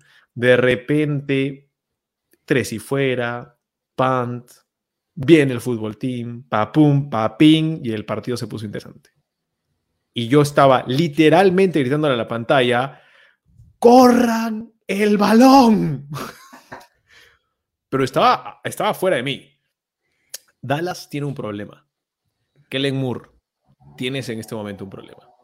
No sé si es McCarthy, no sé si eres tú. Corre el balón si estás arriba por 10. Si estás arriba por 10 en el último cuarto, le metes el balón por la garganta al equipo contrario. No, no hay otra fórmula. No te pongas a jugar bonito. Dak no es Tom Brady. Dak no es Aaron Rodgers. Dios, Dak no es ni siquiera Teddy Bridgewater que no pierde el balón. Dak es un coreback que puede jugar bien si corres el balón. Si no lo corres, hay pick six. Si no lo corres, hay intercepción. Si no lo corres, hay errores. Y yo me encontré durante al menos 5 o 7 minutos de partido gritando, corre el balón, ¿por qué no corres el balón? E- Era, era doloroso, era doloroso. Y lo peor es que paran el reloj, y paran el reloj, y paran el reloj. Y, y yo no sabía cómo eh, explicar qué estaba pasando. Dallas, si vuelve a cometer estos errores, que son de cocheo, no van a ganar ni un solo partido de playoffs. Y lo digo desde ahorita. Así de fácil. No importa quién les toque. Y les puede tocar Atlanta. No lo ganan. Si van a decir así, no lo ganan. Ya, Atlanta. Atlanta, sí. Atlanta, sí. No exageremos. eh, me gustó Kit Smith en Atlanta, así que. Sí, no quedó claro que te gustó que- Bueno, eh, ¿tienes alguna mención rosa de peor Berry? No, se siente como que ya fue hace 40 minutos, pero yo ya había dado mis peores. ¿Qué dice la gente acerca de los peores? Bueno, primero, eh, Liliana me dice que le dé una chance a Game of Thrones. Muy bien. Se, se la di, Liliana, pero no. Son No le vas a dar dos, dice. Se- Son insoportables. Es, es como que todo el día están ahí, te dije. Te Ah, no, eso era- es, perdón, me, me estoy confundiendo con otra cosa. No, pero es, es como el Josh Gordon del NFL. Dale una chance más. No, no, ya, no. Es que con los, yo con los perritos no, no puedo. O sea, el sufrimiento humano no me fastidia. Pero el sufrimiento canino, ese sí no lo soporto. Eso sí me hace llorar. Bueno. Eso, eso sí no lo, no lo voy a tolerar. Ok. Está bien, lo entiendo. ¿Qué más dice la gente, Berry? Y Pierre dice NFL, señores, no entre luces. Entre Sí, luces hemos me hablado, hemos hablado bastante de películas, ¿no? No, es que hemos Ah, hablado perdón. bastante de películas. Nos hemos tirado 30 minutos del programa Pero- en películas. Película de fútbol americano, o sea, todo Bueno, lo que hablamos sí, sí. es del mundo NFL, así que todo vale. Eh, Edgardo nos dice lo más maravilloso de Heaven Can Wait es que salió en verano y pronosticaban un Super Bowl de Rams Steelers que finalmente se dio ese año. Tengo la película y con gusto la comparto con ustedes. Perfecto, buenísimo. Muchas gracias, Edgardo. Aplausos para Edgardo por darnos esa película. Hay que, hay que tener un poquito de cultura, muchachos. Yo no me acuerdo del- de, ese Super Bowl Rams Steelers. Estaría bueno verlo. Claro que sí. yo Ganaron los Steelers, recomen- seguramente. Recomendaría que no hablemos de distribuir piratería en vivo, Terrible. pero lo vemos No. después. Lo vemos después Saludos a toda la gente que nos escucha en los Estados Unidos porque está espiándonos. Gracias. A Warner Brothers. Saludos a Sí. Warner Brothers. Síndrome Alex Smith, seis coordinadores diferentes, seis años. Y mira, Alex Smith, cuando tuvo un poquito de consistencia, ¿qué fue? Un coreback decente. Si ese era Alex Smith, toda su carrera, era Cousins. Y nadie sabía. Ah, Cousins es un poco más explosivo y errático, ¿no? Alex Yo Smith creo es que más. Alex tem- Smith, en- al comienzo de su, de su carrera, Alex Smith se podía mover, corría. ¿ah? Corría de verdad. En Utah corría de verdad. Así que, no sé. Aguanta. Al comienzo de su carrera, has dicho, en Utah estaba en la universidad, eso todavía no lo Exacto. Él salió de Utah siendo un coreback dual threat, que podía correr y podía lanzar. Claro, de ahí después de seis coordinadores y que le pegaron por todo lado, terminó con pierna rota en Washington Football Team, ¿no? Bueno. ¿Qué dice Liliana? Dice, los gatos están jugando sin motivación. ¿Cuál de todos los Jaguares. gatos? ¿Por qué? Me, me suena- me- me parece que son jaguares eso. Rar. Ok, entonces, sí, muy bien, estoy de acuerdo. Alfredo Rodríguez, qué gusto tenerte con nosotros. ¿Qué dice Alfredo Berry? Dice que para él la motivación de Lawrence está mucho más allá de Jacksonville y ese head coach es lo peor que existe en la NFL. No, lo que Es le dijo a los coordinadores. Llegó, bueno, dijo Y- que no sabía de dónde venían las, la- los comentarios a la prensa y que si descubría quién era, lo despedía más o menos. Eso, eso dijo. Dijo. Llegó muy mal preparado al NFL, ¿no? O sea, hay una diferencia entre entrenar college y entrenar NFL. Y recuerden que ya tuvo en college algunos problemas de controversias con jugadores que hacían cosas que no debían y se hizo el loco. Acuérdense de eso. Al Ok, menos en eso Al me menos en suena Ohio State. que, pues me suena que cualquier entrenador de college debe hacerse de la vista gorda. O sea, Bueno, la, ma- la mayoría, ¿no? Es parte de la Joe cultura Pater nos hizo de la vista gorda en Penn State y había todo un escándalo de, de pedofilia. Entonces, hacerse la vista gorda no ayuda.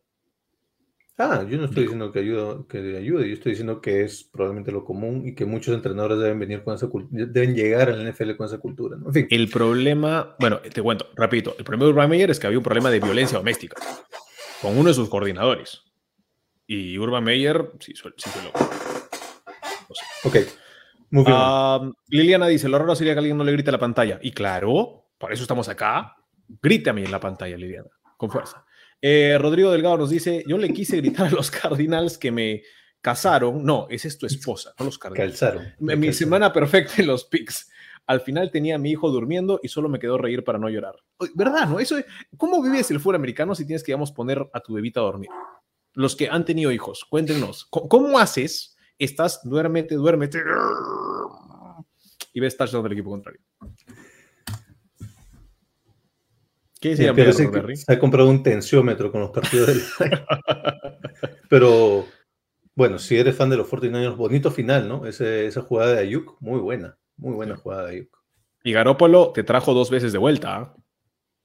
Ojo, Garópolo te dio la chance de ganarlo en tiempo regular, lo falla Gould, y de ahí Garópolo te da la chance de ganarlo en tiempo extra. Yo digo, ¿qué tan malo es este chico en verdad? Eh, media tabla, ¿no? Yo no diría que es malísimo. Para arriba. pero Para arriba, ¿no? ¿Te gana un Super Bowl? Esa es la gran pregunta, ¿no? Ya lo perdió uno. bueno, no sé. Y ahí lo perdió, por eso la pregunta es, ¿te puede ganar uno? Te puede llevar, creo, te puede llevar al Super Bowl. Hay muchas franquicias que con eso se contentan también. Muy bien, Rod dice que Jigsaw para mí es un Chancay 20 a comparación de Game of Thrones. No sé qué es Jigsaw, es una película Yo tampoco he visto Jigsaw. Eh, Mm, No me Es gustó todo un-. Puzzle, lo que has dicho, Rodrigo Delgado Beni. Jigsaw puzzle. ¿no? Nos has dejado puzzled con tu comentario. Pero lo más importante de esto es no menosprecies el Chancay 20 porque me ha salvado los desayunos miles de veces hasta el día de hoy. Bueno, ayer. hasta el día de Nunca he ayer, comido así un que- chancay de a 20. eh, me lo pueden invitar en cualquier momento. No lo menosprecies. Te invito a uno de 10. La mitad, Ahí está. la mitad del de 20. Buenísimo.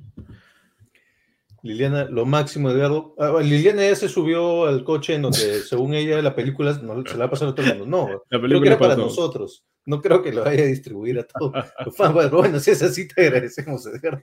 Buenísimo. Me encanta, Liliana se sube nomás. ¿Y qué dice Edgardo antes de entrar a respetos, Berry? Que coincide contigo. Dallas es un Muy equipo súper inflado, está en primer lugar de su división porque es mala, en serio, sí. Lo considero como un equipo cenicienta esperando que suenen las 12 campanadas. Bueno, se viene también eh, el año nuevo, ¿no? Tal vez ahí es el momento. Bueno, muchachos, vamos entonces con lo peor, eh, no, respetos, No, lo peor. respetos de la semana. Yo solo tengo uno, en verdad. Eh, en todo lo demás me esforcé, en esto no. Porque me gustan las historias, y lo teníamos en desconocidos, pero el que voy a mencionar ya no es un desconocido. Historias de los jugadores que tienen una chance. Tienes una chance en la NFL. No te vas a tener dos o tres. A veces tienes dos o tres, eh, pero la que tengas en ese momento, aprovechala. Me gustó que la aprovechó el pateador de esta semana de los Jets. ¿Se acuerdan de Kessman la semana pasada? Nadie sabía quién era Kessman. Bueno, Kessman la desaprovechó. ¿Se acuerdan que antes de. Kessman había un Amendola? Amendola la desaprovechó. ¿Se acuerdan de que Brian Robinson tiene dos equipos? ¿Se acuerdan que había un eh, Bluet? Bueno, Eddie Piñeiro le dieron la chance, muchachos. Eddie Piñeiro fue a los Jets y dijo, yo quiero la chamba. Perfecto, Eddie. Patea primer gol de campo de cerquita. Era de 20 o algo así. Pum, lo metió. Bueno, Eddie, patea uno de 30 y pico, porque no estamos entrando a la zona de anotación ni de broma. Boom, lo metió. Pateate uno de más de 40 y Eddie lo metió. ¡Pum! Y así Eddie tiene contrato de los Jets. Así es fácil es, muchachos. Si tú haces las cosas bien, no importa si ya tuviste chances antes y no, no te dieron bola, si estás ahora en el lugar, en el momento correcto, no importa si es con los Jets, igual es chamba. Eh, Eddie Piñeiro, 3 de 3 en goles de campo y los únicos 9 puntos que anotaron los Jets en todo el partido fueron de su pateador recién traído esta semana. Así que yo digo, perdido. respeto para Piñeiro, porque uno, estás jugando con un equipo que no se juega nada. Dos, estás jugando con un equipo que sabes que pueden votar al head coach, que tal vez cambian al tipo de equipos especiales, que tal vez no tienes contrato el próximo año, y aún así te tomaste en serio una chamba que ya votó a dos pateadores. Así que bien por el Piñeiro, lo del respeto de semana. Muy bien, parece válido. Te voy a dar el respeto a Rodstad para que usted cierre, señor Berry. Rodstad vino con un respeto bastante bonito, me gustó, en verdad. Dice, dosis de respeto pequeña, ¿ah? pequeña dosis de respeto, pero respeto al fin y al cabo para los Seahawks de David Thornberry y los Saints de Carlos Alberto Bermejo. Saludos para él. Que a pesar de ganarle a dos de los peores equipos de la liga, aún están con chances matemáticas de llegar a playoffs. Escucharon bien, los Saints y Seahawks todavía no están fuera de la contienda, contienda, así por eso les doy una dosis pequeña de respeto para dos grandes franquicias que a pesar de hacer sufrir a su fanaticada, aún están vivas y con esperanza. ¿Cómo viviste el triunfo de los Seahawks? ¿Te gustó, Berry? ¿Quieres saber cómo lo viví? Pues te voy a Sí. decir cómo lo viví. Hice una combinada de, apuesta, de tres apuestas que me hubiese pagado como el casi el triple de lo que estaba apostando, que incluía a los Texans más 17.5 y perdieron por 20 puntos. Así fue como vi el partido. cuando, cuando voy por ellos me decepcionan, cuando voy en contra de ellos también me decepcionan. Dios mío. Ay, Dios. Bueno, bueno, pero, pero ganaron. ¿Qué pa- ¿Quién no te dice que los Seahawks van a playoffs? Yo. ¿Es no te loco? digo que los Seahawks no van a playoffs, digo, te lo quiero. Apunto la Bueno. FP de Rod si quieres. Bueno, es, es posible, ¿no? Eh, respeto, señor Berry. Bueno, eh, ya lo había mencionado un poquito, el tema del, de justamente el respeto que dio Trevon Diggs a Cam Sims. El respeto a Dalvin Cook, ¿no? Que sin hombro izquierdo, bueno, des- volvió más pronto de lo que debía, igual dominó el partido. Por supuesto que hay que darle también respeto a su línea ofensiva, que es la que hace que eso suceda, ¿no? Pero digamos, tener el valor de, porque debe ser, lo decían en la transmisión, ¿no? Hay posiciones que con un hombro lesionado lo puedes, puedes gestionar el partido para no recibir el golpe ahí, ¿no? Un receptor, un mariscal de campo. Pero el corredor necesita usar los dos hombros y está en constante contacto, sobre todo cuando lo usan tanto como lo usaron a Dalvin Cook, ¿no? Así que, como dirías tú, hay que tener la proteína bien puesta para igual decir, no, yo voy. Además tenías a un, a un Mattison atrás que podía hacer, no sé, el 70% de lo que puedes lograr tú, pero no. Dalvin Cook quiso jugar y jugó muy bien y fue clave y expuso el hombro, pero bueno, al final creo que no, no se resintió ni nada, así que quería darle el respeto a Dalvin Cook. Un cajón de 15 bien puestos para Dalvin Cook. ¿Qué dice la gente acerca de los respetos, Berry? ¿Venden de 15? ¿No es medio docena o una docena? ¿Hay de 15? Yo compro, yo compro de 15, te digo. Bueno, Los venden en el supermercado. Me gustan No los del supermercado porque, no sé, aguantan más tiempo. Bueno. A ver qué dice la gente. Rod dice, juego macabro la película donde la gente se descuartiza. Ahí Ah, está, ese es spoileando, Saw. spoileando. Eh, Esa es la película de Saw, no es Jigsaw. Jigsaw es el nombre del personaje. Ahí está. Pero sigue spoileando las películas para la gente. Muy bien, los finales. Gracias, Rod. Alfredo Rodríguez Garros dice, al hacer dormir a un bebé te la juegas, o gritas touchdown o te la pasas 30 minutos más en posiciones súper cansadas tratando de hacer dormir al cachorro. me encantó, me encantó que la gente responda, me encanta eso. Mi favorita es posición escopeta. Un rompespaldas total, pero vale la pena. Posición ¿Cómo escopeta. posiciona escopeta cuando estás haciendo dormir? Yo te juro he pensado shotgun, he pensado como que... Claro. Esperar a que te lancen el bebé, no sé, ¿cómo es, cómo es eso? Cuéntanos, Alfredo. ¿Qué dice Jean-Pierre? De- propone que haya baja en la NFL, las divisiones a veces son muy fáciles. Sí, es, pero es cíclico también, ¿no? Es cíclico. Y hay tope salarial, hay igualitario, se vuelve igualitario cuando uno va primer pick. O sea, quien, quien, quien trajo a Andrew Luck, imagínate, los Colts trajeron a Andrew Luck y de repente, ¡pum!, otra franquicia. Pasa. Lo, lo que es cierto es que eh, la obsesión de las ligas profesionales de Estados Unidos es la paridad. Y la NFL creo que es una de las ligas que mejor, por ejemplo, la NBA todavía no ha logrado eh, resolver ese acertijo de la paridad. Pero la NFL creo que lo tiene mucho más manejado, ¿no? Igual, por supuesto, hay sus excepciones, pero es cíclico también, ¿no? Sí, y creo que hay meritocracia. Creo que quien sabe manejar eso es talentoso y hay muchos que todavía no lo han, no lo han descifrado. Pues. Edgar nos dice, los respetos son para el más grande de todos los tiempos. Tom Brady, que cada semana rompe un récord, ya nos acostumbramos a ver sus hazañas como algo común y corriente. Ojo, a partir de, o mejor dicho, esta semana hubo dos jugadores de 40 años o más. Quería darle el respeto a los cuarentones. Ahí está, cuarentones, un poquito de respeto para los cuarentones. Tom Brady en los Bucks, Andrew Whitworth en los Rams, David Tom Brady en casco parlante. Respeto para los cuarentones. Crack. Y tú tienes un aire a Whitworth, ¿ah? Date un par de años más y ya te pelas nomás. Me. Yo creo No que sí, ¿ah? quedará eso. ¿Cómo que sí? Correcto, me dice Rodrigo. Es verdad. Es por supuesto. Él está de acuerdo conmigo. ¿De qué? ¿De qué está hablando? Ah, de lo de Jigsaw. De lo de Jigsaw. de lo de Jigsaw. Ah, Liliana se ríe de todo. Eh, genial. Eh, Se vacila, ¿no? Me, me encanta como Liliana y se vacila con el programa. Eh, Para eso estamos, ¿no? Ni, ni cuenta nos hemos dado que lleva hora y veinte. Rodrigo dice, ¿es cierto lo que dice Alfredo? Cuando haces dormir se te tensiona la espalda y los brazos. Bueno, yo no he tenido la, la dicha de cargar un bebé, pero bueno, seguramente. Nadie dijo que tenía que ser un bebé. De repente están haciendo, de repente intentan hacer dormir a persona. eh, en la posición escopeta. Bueno, te voy a presentar a mi hermana con esa mente. ¿por qué? ¿Cuál es el problema? Tú lánzamela. Tú, tú, tú, tú, tú confías. Semicentro, semiliniero ofensivo, Thornberry. Yo voy a O sea, cuidar el Whitworth, balón. como- como Yo Whitworth. voy a cuidar el balón. No te preocupes. No te lo recomiendo. Es lo único que voy a decir. No te lo recomiendo. Rod También. dice, es mal Leo, la piensas antes de actuar. Jaja, Bueno. no entendí. Yo tampoco. Ah, pasamos entonces al sorteo, muchachos, de los 10 dólares de nuestro gift card que siempre damos de 10 dólares todos los martes a las personas que estén en estos momentos dentro del programa, que estén en los comentarios, que estén activas con nosotros y que además hayan sido quienes hayan puesto la mayor cantidad de predicciones correctas en el Pick'em que tenemos a través de la plataforma de ESPN. Si nos lo ponen la semana 14, señor Berry, muchísimas gracias.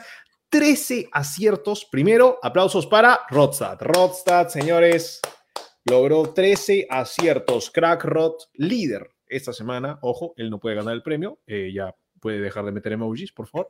Eh, el coach Santiago Rosales, que es uno de nuestros beneficiarios, es quien va a entregar el premio al final de la campaña Eh, también. Benefactores. Benefactores. Benefactores, no es beneficiario.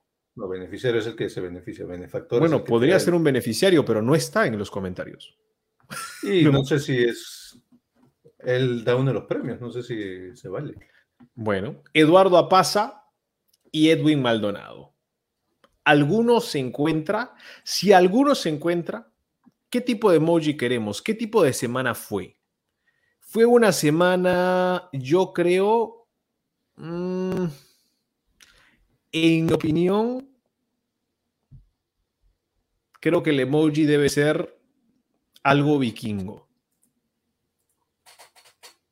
¿Un cuerno? ¿Un cacho?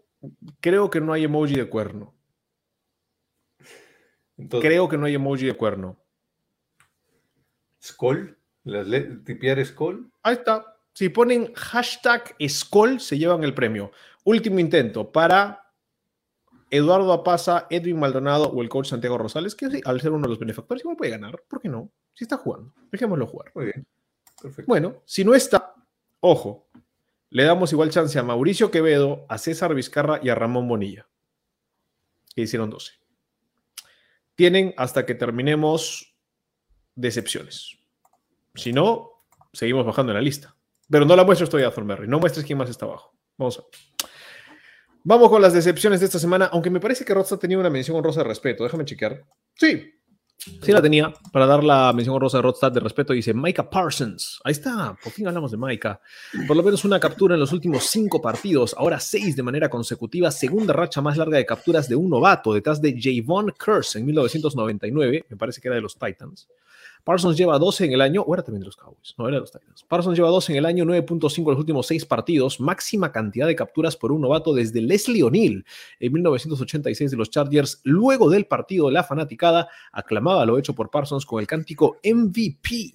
No sé si será MVP, pero para novato defensivo del año ciertamente puede ser un candidato. Desde ya les puedo decir que su año de novato, Parsons ya ha logrado tres capturas más que Aaron Donald, cuatro más que de Marcus Ware, 6.5 más que JJ Watt en sus respectivos años de novato.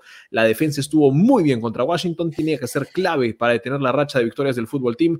Dallas es el equipo con más jugadores en defensa que ha anotado un touchdown, ya tiene cuatro. Y un saludo dice a Mike McCarthy que hizo la Ross Stat, no la Rodstat, la Ross Stat, no sé cómo es eso, de la semana con el se los dije, al garantizar en la semana que Dallas le ganaría a Washington. Bueno, yo también dije que Dallas le ganaba a Washington, Rodstat también lo dijo, tú también lo dijiste, nadie le iba al fútbol team. Así yo también, yo también puedo jugar contra los Jets, señor McCarthy, y decir que voy a ganar. Así no funciona. Eh, Juéguesela, juéguesela. ¿Y contra quién juegan los Cowboys esta semana? Asegure ese partido mejor. A ver, lo reto. Ahora son los Giants, ¿no? Terrible. Bueno, esa era la mención con rosa de respeto. Vamos con las decepciones, Berry. Y empieza. Rodstad, que también tiene eh, mucha decepción. Te digo, dice, decepción que le ha dolido en el alma a Rodstad. No lleva ni 24 horas de haber sucedido. De no haber sido por la derrota de los Cardinals el día de ayer, hubiera tenido semana perfecta en picks. Rodstad estuvo a un triunfo de los Cardinals, de lograr lo que nadie ha logrado hasta ahora, ni siquiera en el pick'em de casco parlante. No lo logró nadie esta semana, todos se quedaron en 13. No sé si habrá pasado esto antes en la historia de Casco Parlante, pero sinceramente hubiese sido algo muy lindo de verse concretado. Solo puedo decir respecto a lo sucedido en el partido que los Rams nunca perdieron el balón, los Cardinals lo perdieron en cuatro oportunidades, así no se puede ganar un partido, y pareció también que hubieron algunas equivocaciones en tomas de decisiones dentro del terreno de juego, como arriesgar en cuarta y una, no patear el gol de campo con Divas igual perdiendo por 10. Los Cardinals se arriesgaron, no lograron convertir y los Rams se entregaron, se encargaron de consumir el reloj. Por otro lado, no supieron aprovechar el esfuerzo de los equipos especiales cuando lograron recuperar el onside kick. Una lástima, pero ellos mismos perdieron el partido. El precio les salió doblemente caro porque perdieron el primer lugar de la conferencia a manos de los Packers. Cardinals están 3 y 3 en los últimos seis partidos luego de empezar 7 y 0 y Kyler Murray está 1 y 5 en su carrera contra los Rams. Muy bien. Mi decepción es que no se dice hubieron, se dice hubo. Pero bueno. Yo leo lo que me mandan, ¿ok? Ah, no, no, no eres tú el problema, no. No eres tú, El soy yo. Ya me dijeron, ya me dijeron es antes. Ya me dijeron es antes. No me vengas con eso, Thornberry. Terrible. Muy bien. ¿Cuál es su decepción, señor David Berry Berry? Tengo dos. Primero, justamente en ese partido, y, y, este, creo que Edgardo va a apreciar esto. En ese partido de los Steelers contra los Vikings, tenían una chance los Steelers. Tenían una chance de empa- empatarlos, si mal no recuerdo, con un touchdown. Tenían una chance y pudieron haber tenido dos, si no fuese porque. ¿Cómo se llama? Este, porque Claypool tuvo la recepción para el primero y diez y decidió celebrar. cuando ya no les quedaban tiempos fuera, decidió celebrar. Ah, voy a celebrar el primera vez bien. Y ahí perdió 4, 5, 6 segundos. Y se le cayó la pelota. Toda. Se le cayó la pelota. Que pudieron haber significado. Vino un compañero, los, sus compañeros querían venir a quitarle la pelota para apurar al árbitro y él no, él con la pelota se Perdió 4, 5, 6 segundos que pudieron haber significado una chance más, quizás un envío más, un disparo más a, a zona de anotación para empatar el partido, ganarlo. Ahorita no me acuerdo cuál era la situación, pero la cosa es que prevenir la derrota. Pero no, él decidió celebrar el primero y diez en la mitad de la cancha, sin tiempo fuera. Un desastre, ¿no? Y después, claro, salió a decir, no, tengo que hacerlo mejor, y después, y, pero también quiso justificarse, ¿no? Dijo, no, yo no tenía bajo control, yo me iba a apurar. El problema fue que quisieron venir a quitarme la pelota y ahí se me cayó la pelota. Y, por eso todavía puso excusas. Pero bueno, eso para mí este, Y después de haber una semana antes haber dicho que necesitaban entrenar con música. Y Tomlin ah, le dijo que no moleste, que está loco. No son los Warriors, Claypool, no son los Warriors. En fin. Ay, Dios. Y mi otra decepción es que, como nunca esta semana hubo, si no me equivoco, cuatro onside kicks recuperados, que sí. eh, quizá roten el dato, pero debe ser un, algún tipo de eh, Bears, Cardinals, Giants y Ravens. Es más, durante todo el año creo que se han recuperado seis, cuatro esta semana. Bueno, creo que cuatro en una sola semana debe ser algún tipo de récord histórico de la liga, no, no, no, recuerdo, pero debe serlo. Y la decepción es que todos esos cuatro equipos, a pesar de recuperar el onside kick, igual perdieron los cuatro. ¿no? Esa es un poquito la decepción. Es que, en verdad, usualmente si estás teniendo que meter un onside kick, ya estás mal. Ah, o sea, estás viniendo de Pero atrás. en teoría, si lo recuperas, te estás dando una chance y es un golpe anímico Sí. muy fuerte a tu favor y, en- y muy fuerte contra el rival, ¿no? Hay equipos, como dice Rostad, que no saben qué hacer con eso, ¿no? Los Cardinals lograron el onside kick y de- decidieron devolverle la pelota a los Rams. como que gracias. Es- ese último drive, ese último drive de los Cardinals fue pero alucinante. fue El peor drive que he visto en mi vida, creo. ¿ah? peor drive. Y, y Kyler Murray, en fin, bueno, creo que ya lo mencionaste. Es que lo peor, James Conner, que tenía un partidazo, James Conner estuvo abierto en todas las jugadas. Y James Conner está así como que, ¿qué está pasando? ¿Por qué estoy en este equipo? Los Steelers eran peores. ¿Qué pasó? No entiendo. ¿Qué haciendo? Pobre James Conner. Ay, Dios. Ah, yo les voy a dar mi decepción. Mi decepción creo que es clara, creo que ya era hora de decirla. La dijimos un poquito la semana pasada, pero ya, ya les advertimos. Los Raiders son el equipo que se desinfla en la segunda parte del año. No miren el récord que tienen en la segunda parte del año porque es un asco. Y es un tema ya psicológico. Desde el primer snap del partido, primer drive, fumble de Josh Jacobs. Tu corredor titular, tu corredor seguro, fumble. Y de ahí, en el segundo drive, de frente meter a Mariota para hacer un par de jugadas de, truco. ¿What? No estás perdiendo por, por- estás perdiendo por 10, me parece. Y de frente Mariota, a ver si Mariota crea alguna jugada. Eh, se le nota a los Raiders la desesperación desde el primer snap del partido. Se les nota la mala preparación.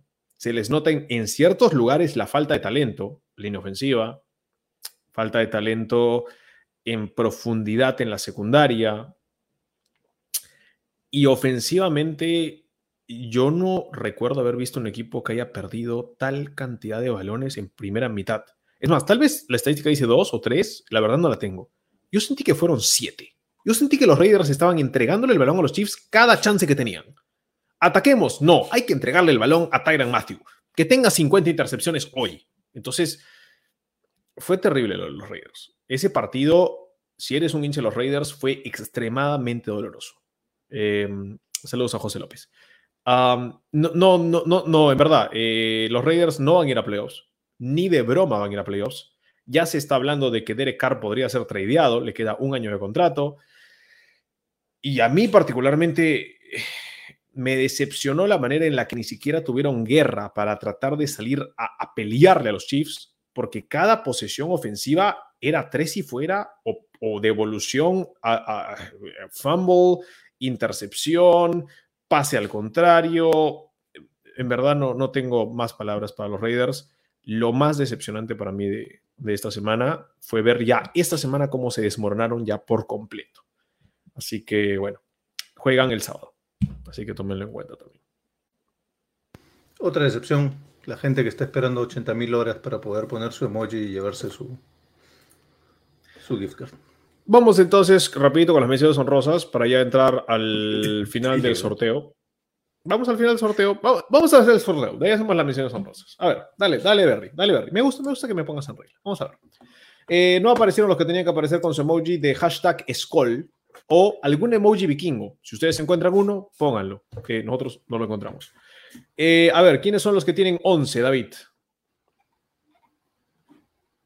Si tú eres Iván Cortés, Manuel Arevalo, voy a decir otro emoji, ¿ah? porque si no se van a adelantar. Y hay varios. Así que voy a decir otro emoji. Ojo. Si tú eres Iván Cortés, Manuel Arevalo, Joel Prada, Liliana Ramos, Víctor Valencia, Emanuel Jaramillo, ¡Ey, ey! ¿Te saltaste uno? no, Socio Drinks, George Gordillo, ¿quién más está ahí con 11?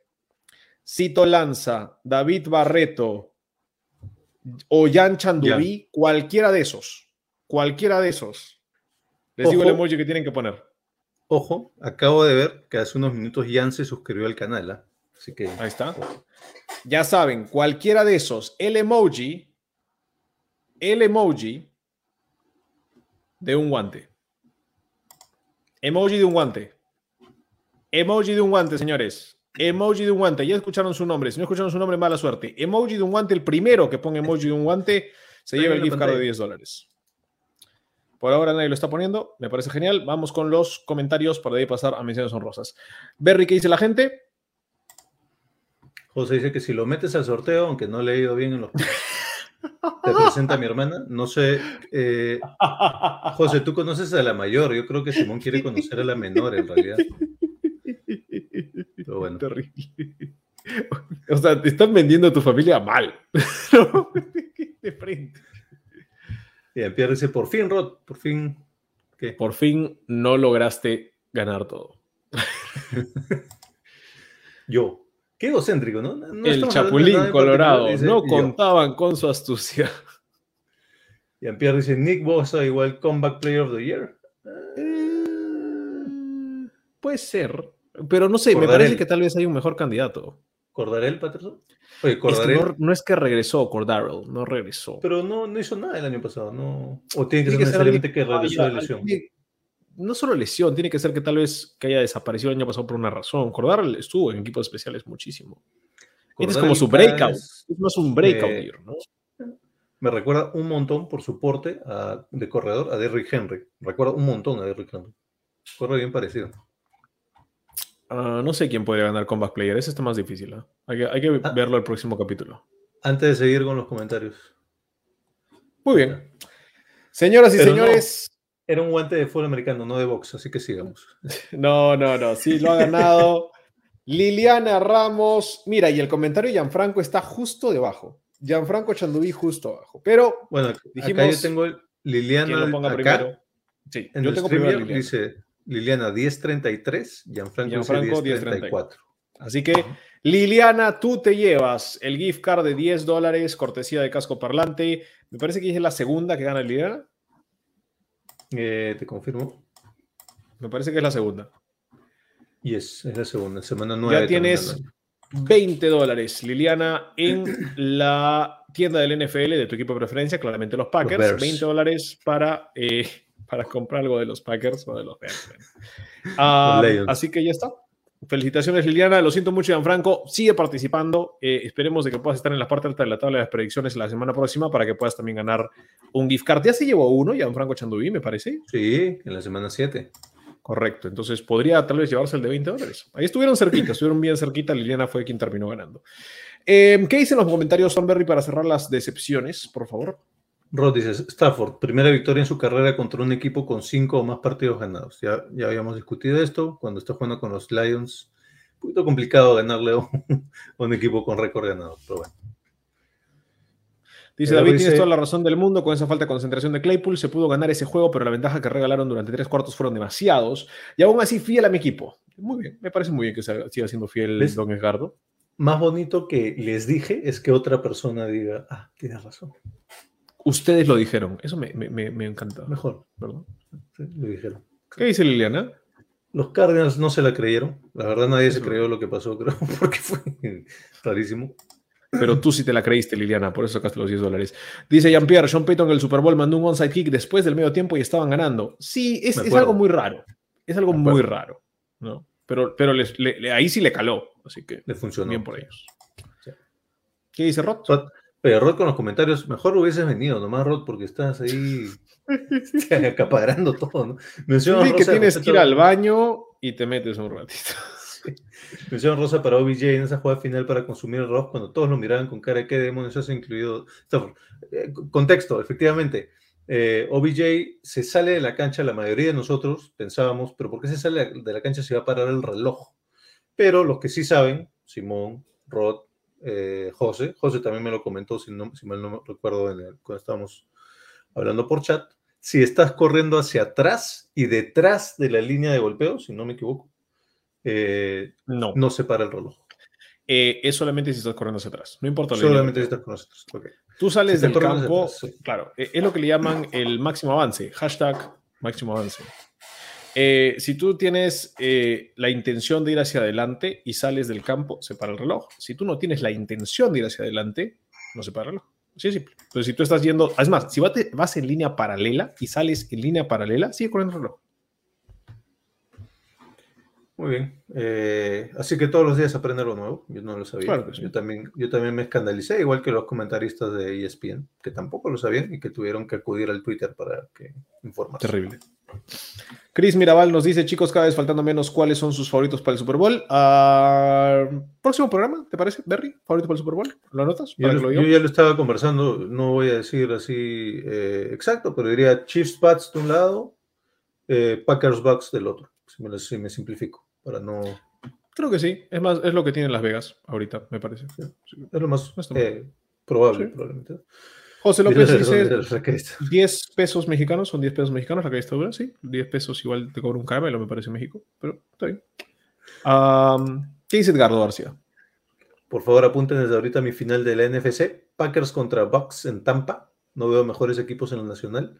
Una disculpa si me adelanto o me salgo del tema, pero en esta semana 14 me quedó claro. O sea, Muy bien. él ha visto la luz en esta semana y está claro para él Packers Bucks. Yo todavía le tengo fe a los Rams. No necesariamente harta confianza, pero algo de fe a los Rams. Y yo voy a hacer un poquito, siempre Contreras, y yo le tengo un poquito de fe a los Niners. Niners. Para llegar a la final de conferencia, sí. No creo que la Listo, ganen, Rod. pero, pero creo lo, que lo dijo, ¿dónde está? Lo dijo el lesionator, ¿ah? Niners. Yo soy quien he estado, ah, en verdad, alentando a los Niners hace ya siete semanas. Hay que ser honestos. ¿Ok? A mí sí me, me ha gustado lo de Garópolo y me gusta lo que está haciendo Shanahan en ofensiva. De ahí, si es que no les gusta, no les gusta. Bueno, ver, señores, sí, eh, déjame pensar un ratito. Sí, Mención honrosa de decepción mientras piensas. sí, de sí, los has estado defendiendo más o menos. Más o menos cuando empezaste a defenderlos empezaron a lesionar. Sí, cuadra, efectivamente. No, cuando empecé a defenderlos, empezaron a ganar. Oye. ¿por, qué, por qué cambias de color? eh? Cuando te acercas mucho se te ve Es como un tema de la luz. Eh, Verde, está en verde. auto, la cámara está en auto iris, entonces va cambiando de acuerdo a cómo ponga la luz. Mira, A ver, retrocede. Ahí está, ahí ya te ves con más color, pero si te acercas mucho parece que tienes hepatitis o algo. sí, Apágala mejor, apaga la cámara. Mención honrosa, mención honrosa de excepción de Rod, dice Pittsburgh Steelers en la primera mitad del partido, ya lo habíamos hablado.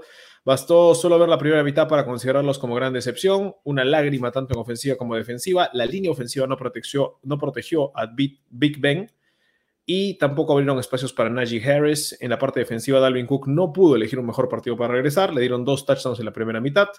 Y los Steelers, bajo el mando de Tomlin, no habían permitido nunca un running back a cargar para más de 100 yardas en la primera mitad durante los primeros 234 partidos.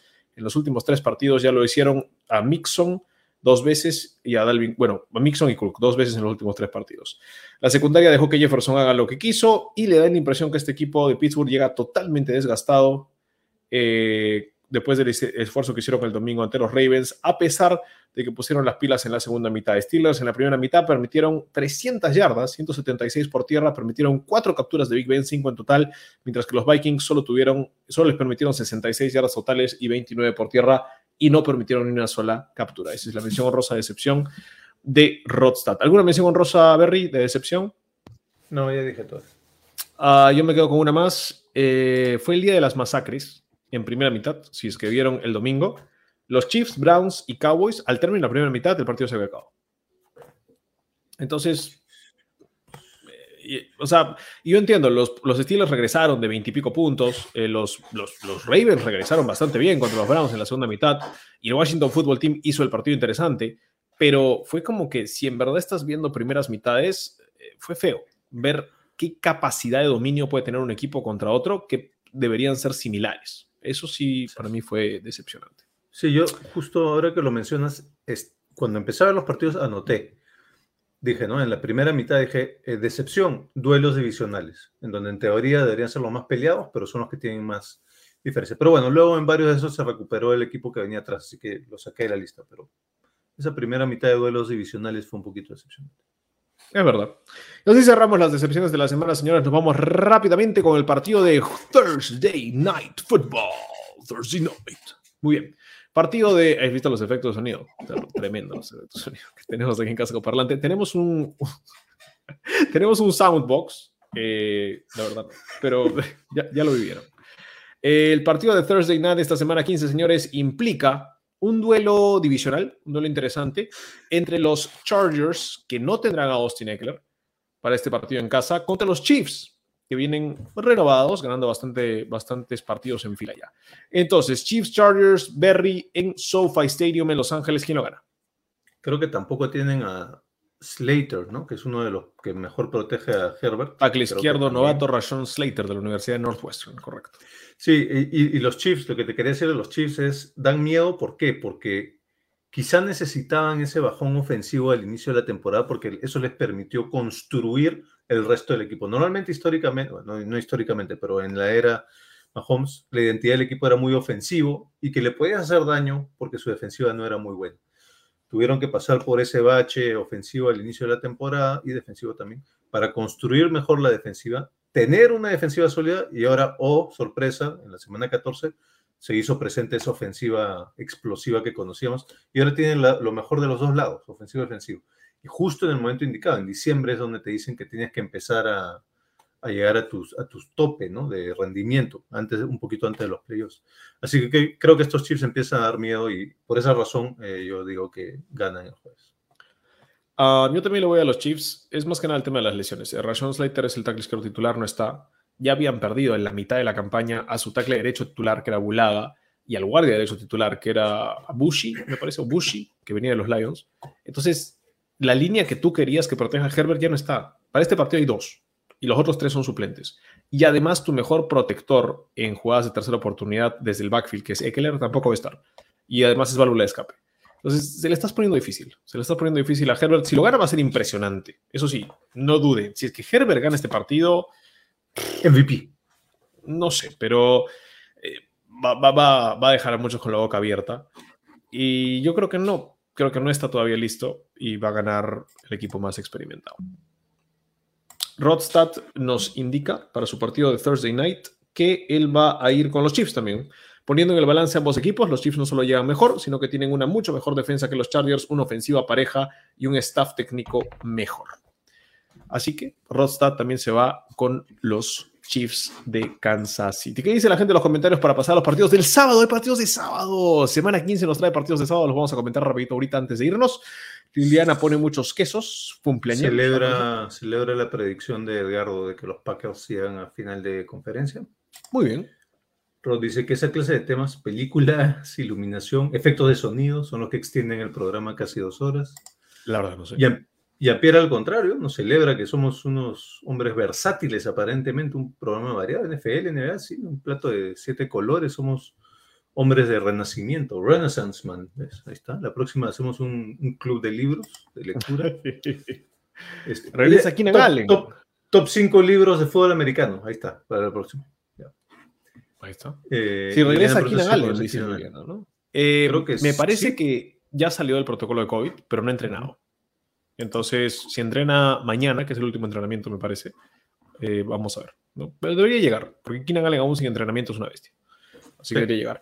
Vamos rápido con los partidos del sábado, señores. Recordarles que este sábado hay dos partidos. Uno va a darse a las 4 y 30 de la tarde, hora peruana y hora, eh, me parece que es del este de los Estados Unidos Raiders contra Browns. Eso es en Cleveland. Eh, Berry, Raiders o Browns en la perrera. Pues ya lo- son dos equipos que también están, o no también, pero que están en claros um, sentidos contrarios de la pista. Los Raiders ya están terminando de desmoronarse. Los Browns están recuperándose un poco después de unas semanas complicadas. Creo que tuvieron una victoria interesante contra los eh, Ravens esta última semana. Y es en casa. Yo voy a decir que ganan los Browns. Muy bien. Ah, yo también voy a los Brownies. Eh, es eso. eh, Los Raiders, ya- o sea, después de ver lo que vi esta semana, no los puedo elegir en mi sano juicio. Y los Brownies en casa siempre tienen alguito, ¿no? Eh, Creo que la gente también juega. Entonces, eh, sí, una buena dosis de chop y ganas el partido. Mientras que el partido de la noche es 8 y 15 de la noche, hora, Eh, hora Rod- peruana. No, Rod nos dice que le fue a los Browns. Brownies también. bien. respétalo. ¿Cómo, Los tres con los lo- Brownies. cómo lo ignoras así? Su... No lo ignoro nunca. Te mando un beso. A Rod. Eh, 8 y 15, eh, hora peruana, 8 y 15, hora del este de los Estados Unidos. Patriots contra Colts. Esto es en Indianapolis. Eh, van a jugar en el Lucas Oil Colts Patriots. Y Rod le va a los Colts.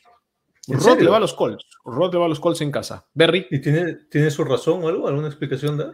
no. Dijo Browns y Colts. Nada más. Ok. Eh, me, hubiese, me hubiese parecido interesante porque no he- me he metido a analizar el partido, pero diría que eh, los Pats, ¿no? Yo creo que es el tipo. puedo, puedo recurrir a mi muletilla de cuando creo que van a perder los Colts. yo me imagino que un mariscal de campo como Carson Wentz es carnada Ah, perfecta para estos. Pats, así que estoy seguro que le provocan un par de errores y ganan los Pats. Es interesante esto, porque los favoritos son los Colts. La línea está menos 2.5 Indianapolis. Ah, Ah. ojo, ojo. Apuesta. Vegas piensa que los Colts son favoritos. Pats más puntos. Dame Pats Yo solamente voy a decir esto. Prometí hace ya cuatro semanas que iba a elegir a los Patriots hasta el final de la temporada. Así que los elijo de nuevo. Patriots vencen a los Colts y mantienen el invicto de visita que tienen este año, 6 y 0. Los Pats de visita, en casa 3 y 4. Yo no sé qué tienen los Pats de visita este año, no tengo la menor idea, pero están viajando muy bien. Creo que le pueden ganar a los Colts, eh, pero sí creo que es uno de los peores pareos que le puede tocar a Belichick. Porque una buena línea ofensiva con un buen juego por tierra es exactamente lo que los Patriots no quieren enfrentar porque esa es la debilidad. Me quedo con los Pats por compromiso, pero buena chance para los Colts. Hay que ser sinceros. Liliana pregunta por qué hay partidos los sábados. Yo te voy a decir por qué. Porque alguien quiere que lleguemos a las dos horas del programa. No sé quién, pero lo están haciendo así. Hay partidos sábados, Liliana, porque ya no hay más bye week. Se acabaron las semanas libres en la NFL. Para esta semana 15, semana 15, 16, 17 y 18. No hay más semanas libres, no hay más bye weeks. Entonces la NFL tampoco puede hacer el mismo horario que hizo a, a comienzo de campaña, eh, en la primera o segunda o tercera semana. No puede agarrar y decir, agarro y meto 11 partidos a la una de la tarde. Ya no puede hacer eso. Entonces están utilizando dos los sábados, uno el jueves, va a haber uno el, el lunes, va a haber uno Monday night y bueno, tratar de hacer la de 7-4 o 8-4 que hace eh, en la tarde del domingo, ¿no? Esa es la razón. Rod Taylor que es mi razón, dice. es su razón por la cual ganan los Colts. Ahora yo pregunto, Rod, ¿por qué no pueden ser todas tus razones así de concisas? Todas Imagínate. Así, cinco palabras. Programas de una hora tendríamos. No, que uno, 40 minutos sería lo ideal. Y lo otro, ya cambia de foto, ¿no? Ya no sé a quién quieres engañar, pero esa foto ya tiene como 20 años, por favor. Sí, no. Ese es Rod Young, ¿no? Roddy Young. Roddy White. El otro era Roddy Black, terrible. Ah, bueno, muchachos, estamos cerrando Casco Parlante. Ha sido en verdad un placer tenerlos con nosotros. Eh, ESPN pasará sus partidos del sábado. Me parece que no los tiene. Me parece que no Creo los que no. tiene. Revisen de todas maneras en su, como dicen, cartelera local y vean si es que lo tienen, tal vez en E ESPN 3, ahora ESPN 4, pueden checar si tal vez aparece ahí. ¿Verdad? Han Eh, agregado un ESPN, ¿no? En el cable. Así es, en E ESPN, ah, ESPN Ah, 4 creo que ha Y lo aparecido. otro que me di cuenta, no sé si para, no sé si para Red Zone, para el Monday Night no, pero para Sunday Night ya está funcionando el, el SAP. Ya puedes escucharlo en inglés. Yo lo escuché en inglés por fin. También pueden cambiar si es que, o sea, yo en verdad eh, por ejemplo, lo, lo de OBJ, yo, yo sabía la regla, pero ni bien OBJ se sale, en el comentario en inglés fue como que, qué inteligente OBJ lo que acaba de hacer. Y de ahí escuché la transmisión en español y era como que, OBJ, ¿qué te pasa? ¿Qué idiota? Y-. Y yo pensé, a la que diferencia. Así que bueno, eh, tómenlo o déjenlo. Eh, ¿Qué dice Edgardo García para cerrar el programa, mi querido Berry? En 2019, Chiefs versus Chargers fue en el estadio de. Azteca. Fue el despegue de los Chiefs para llegar y ganar el Super Bowl. Nuevamente creo que ganan esta vez. Ahí está. Puede ser, no hay ningún problema. Pensé, pensé que nos iba a decir que él, está, que él había estado en el estadio, pero no. Chris Mirabal dice, en Best Cable no llega ni a E ESPN 3. Bueno, hay que cambiarse de cable. Pues. Sí, ¿Cuál- ten- también. tienes que tener claras tus prioridades, Chris. ¿Cuál es el objetivo principal de tener el cable? Fútbol americano. Fútbol O, americano. o vas a tener el fútbol peruano ahí, ¿no? Fútbol americano. Fútbol americano. Fútbol americano. Y, y- y más Y- abajo tu ex. Acá, ¿no? Como que- Por las puras 4 ESPN y no pasa en la NFL. No, pero sí pasa en Red Zone. Y Monday Night y Sunday Night, ¿no? Bueno, si no, inviertan un poquito en NFL Network. En verdad, yo invertí este año y me pareció la mejor inversión que he hecho. Ahí está. No, ¿cuánto cuesta el League Pass? 100 dólares todo el año. Solo pagas una vez año- 100 dólares, 100 dólares una vez y tienes todo el año todos los partidos y los puedes retroceder, volver a verlos, puedes hacer lo que tú quieras. Próximo año sorteamos un League Pass, entonces. Uf, Dios te escuche. Ah, No, bueno, cuando, señores, Cuando Rod ya haya terminado su curso y tenga el ascenso, ahí. ahí él ofrece. Señores, así cerramos Casco Parlante, edición MPRD de la semana 14. No se olviden, vamos a estar el sábado en la noche con Rodstad, espero, más le vale, eh, para poder hacer las predicciones de lo que será esta semana 15 de la NFL. Y bueno, eso es lo que podemos ofrecerles. Así cerramos, muchachos. Saluditos a toda la gente. Vaya usted leyendo ese comentario, por favor, mi querido Berry. Dice Alfredo, un fuerte abrazo desde Cusco para todos, pero especialmente para Rodrigo. Aparentemente nosotros estamos acá pintados. Mucha paciencia, que esas sonrisas lo valen todo. No te regalo ni una sonrisa. Ni una Saludos sonrisa. para Jean-Pierre Fernal, para Cris Mirabal, para Luis Ángel Deza, para Edgardo García, para Liliana Ramos, para José López, para Carlos Vargas, hincha de los Chiefs, también viene. Saludos para Rodrigo Delgado Eni, por supuesto, ¿por qué no? Y saludos para Alfredo Rodríguez Segarra. Creo que no me he olvidado de nadie más. Si de alguien me he olvidado, lo siento, pero no lo encontré. Jan. A Jan Franco Chanduví Velázquez, por supuesto que sí. Y bueno, a Cris Mirabal también. Señores, esos son todos. Eh, los que estuvieron tras bambalinas, no les gusta comentar, igual, un beso muy grande. Y nada, nos vemos el próximo sábado. Berry, un saludito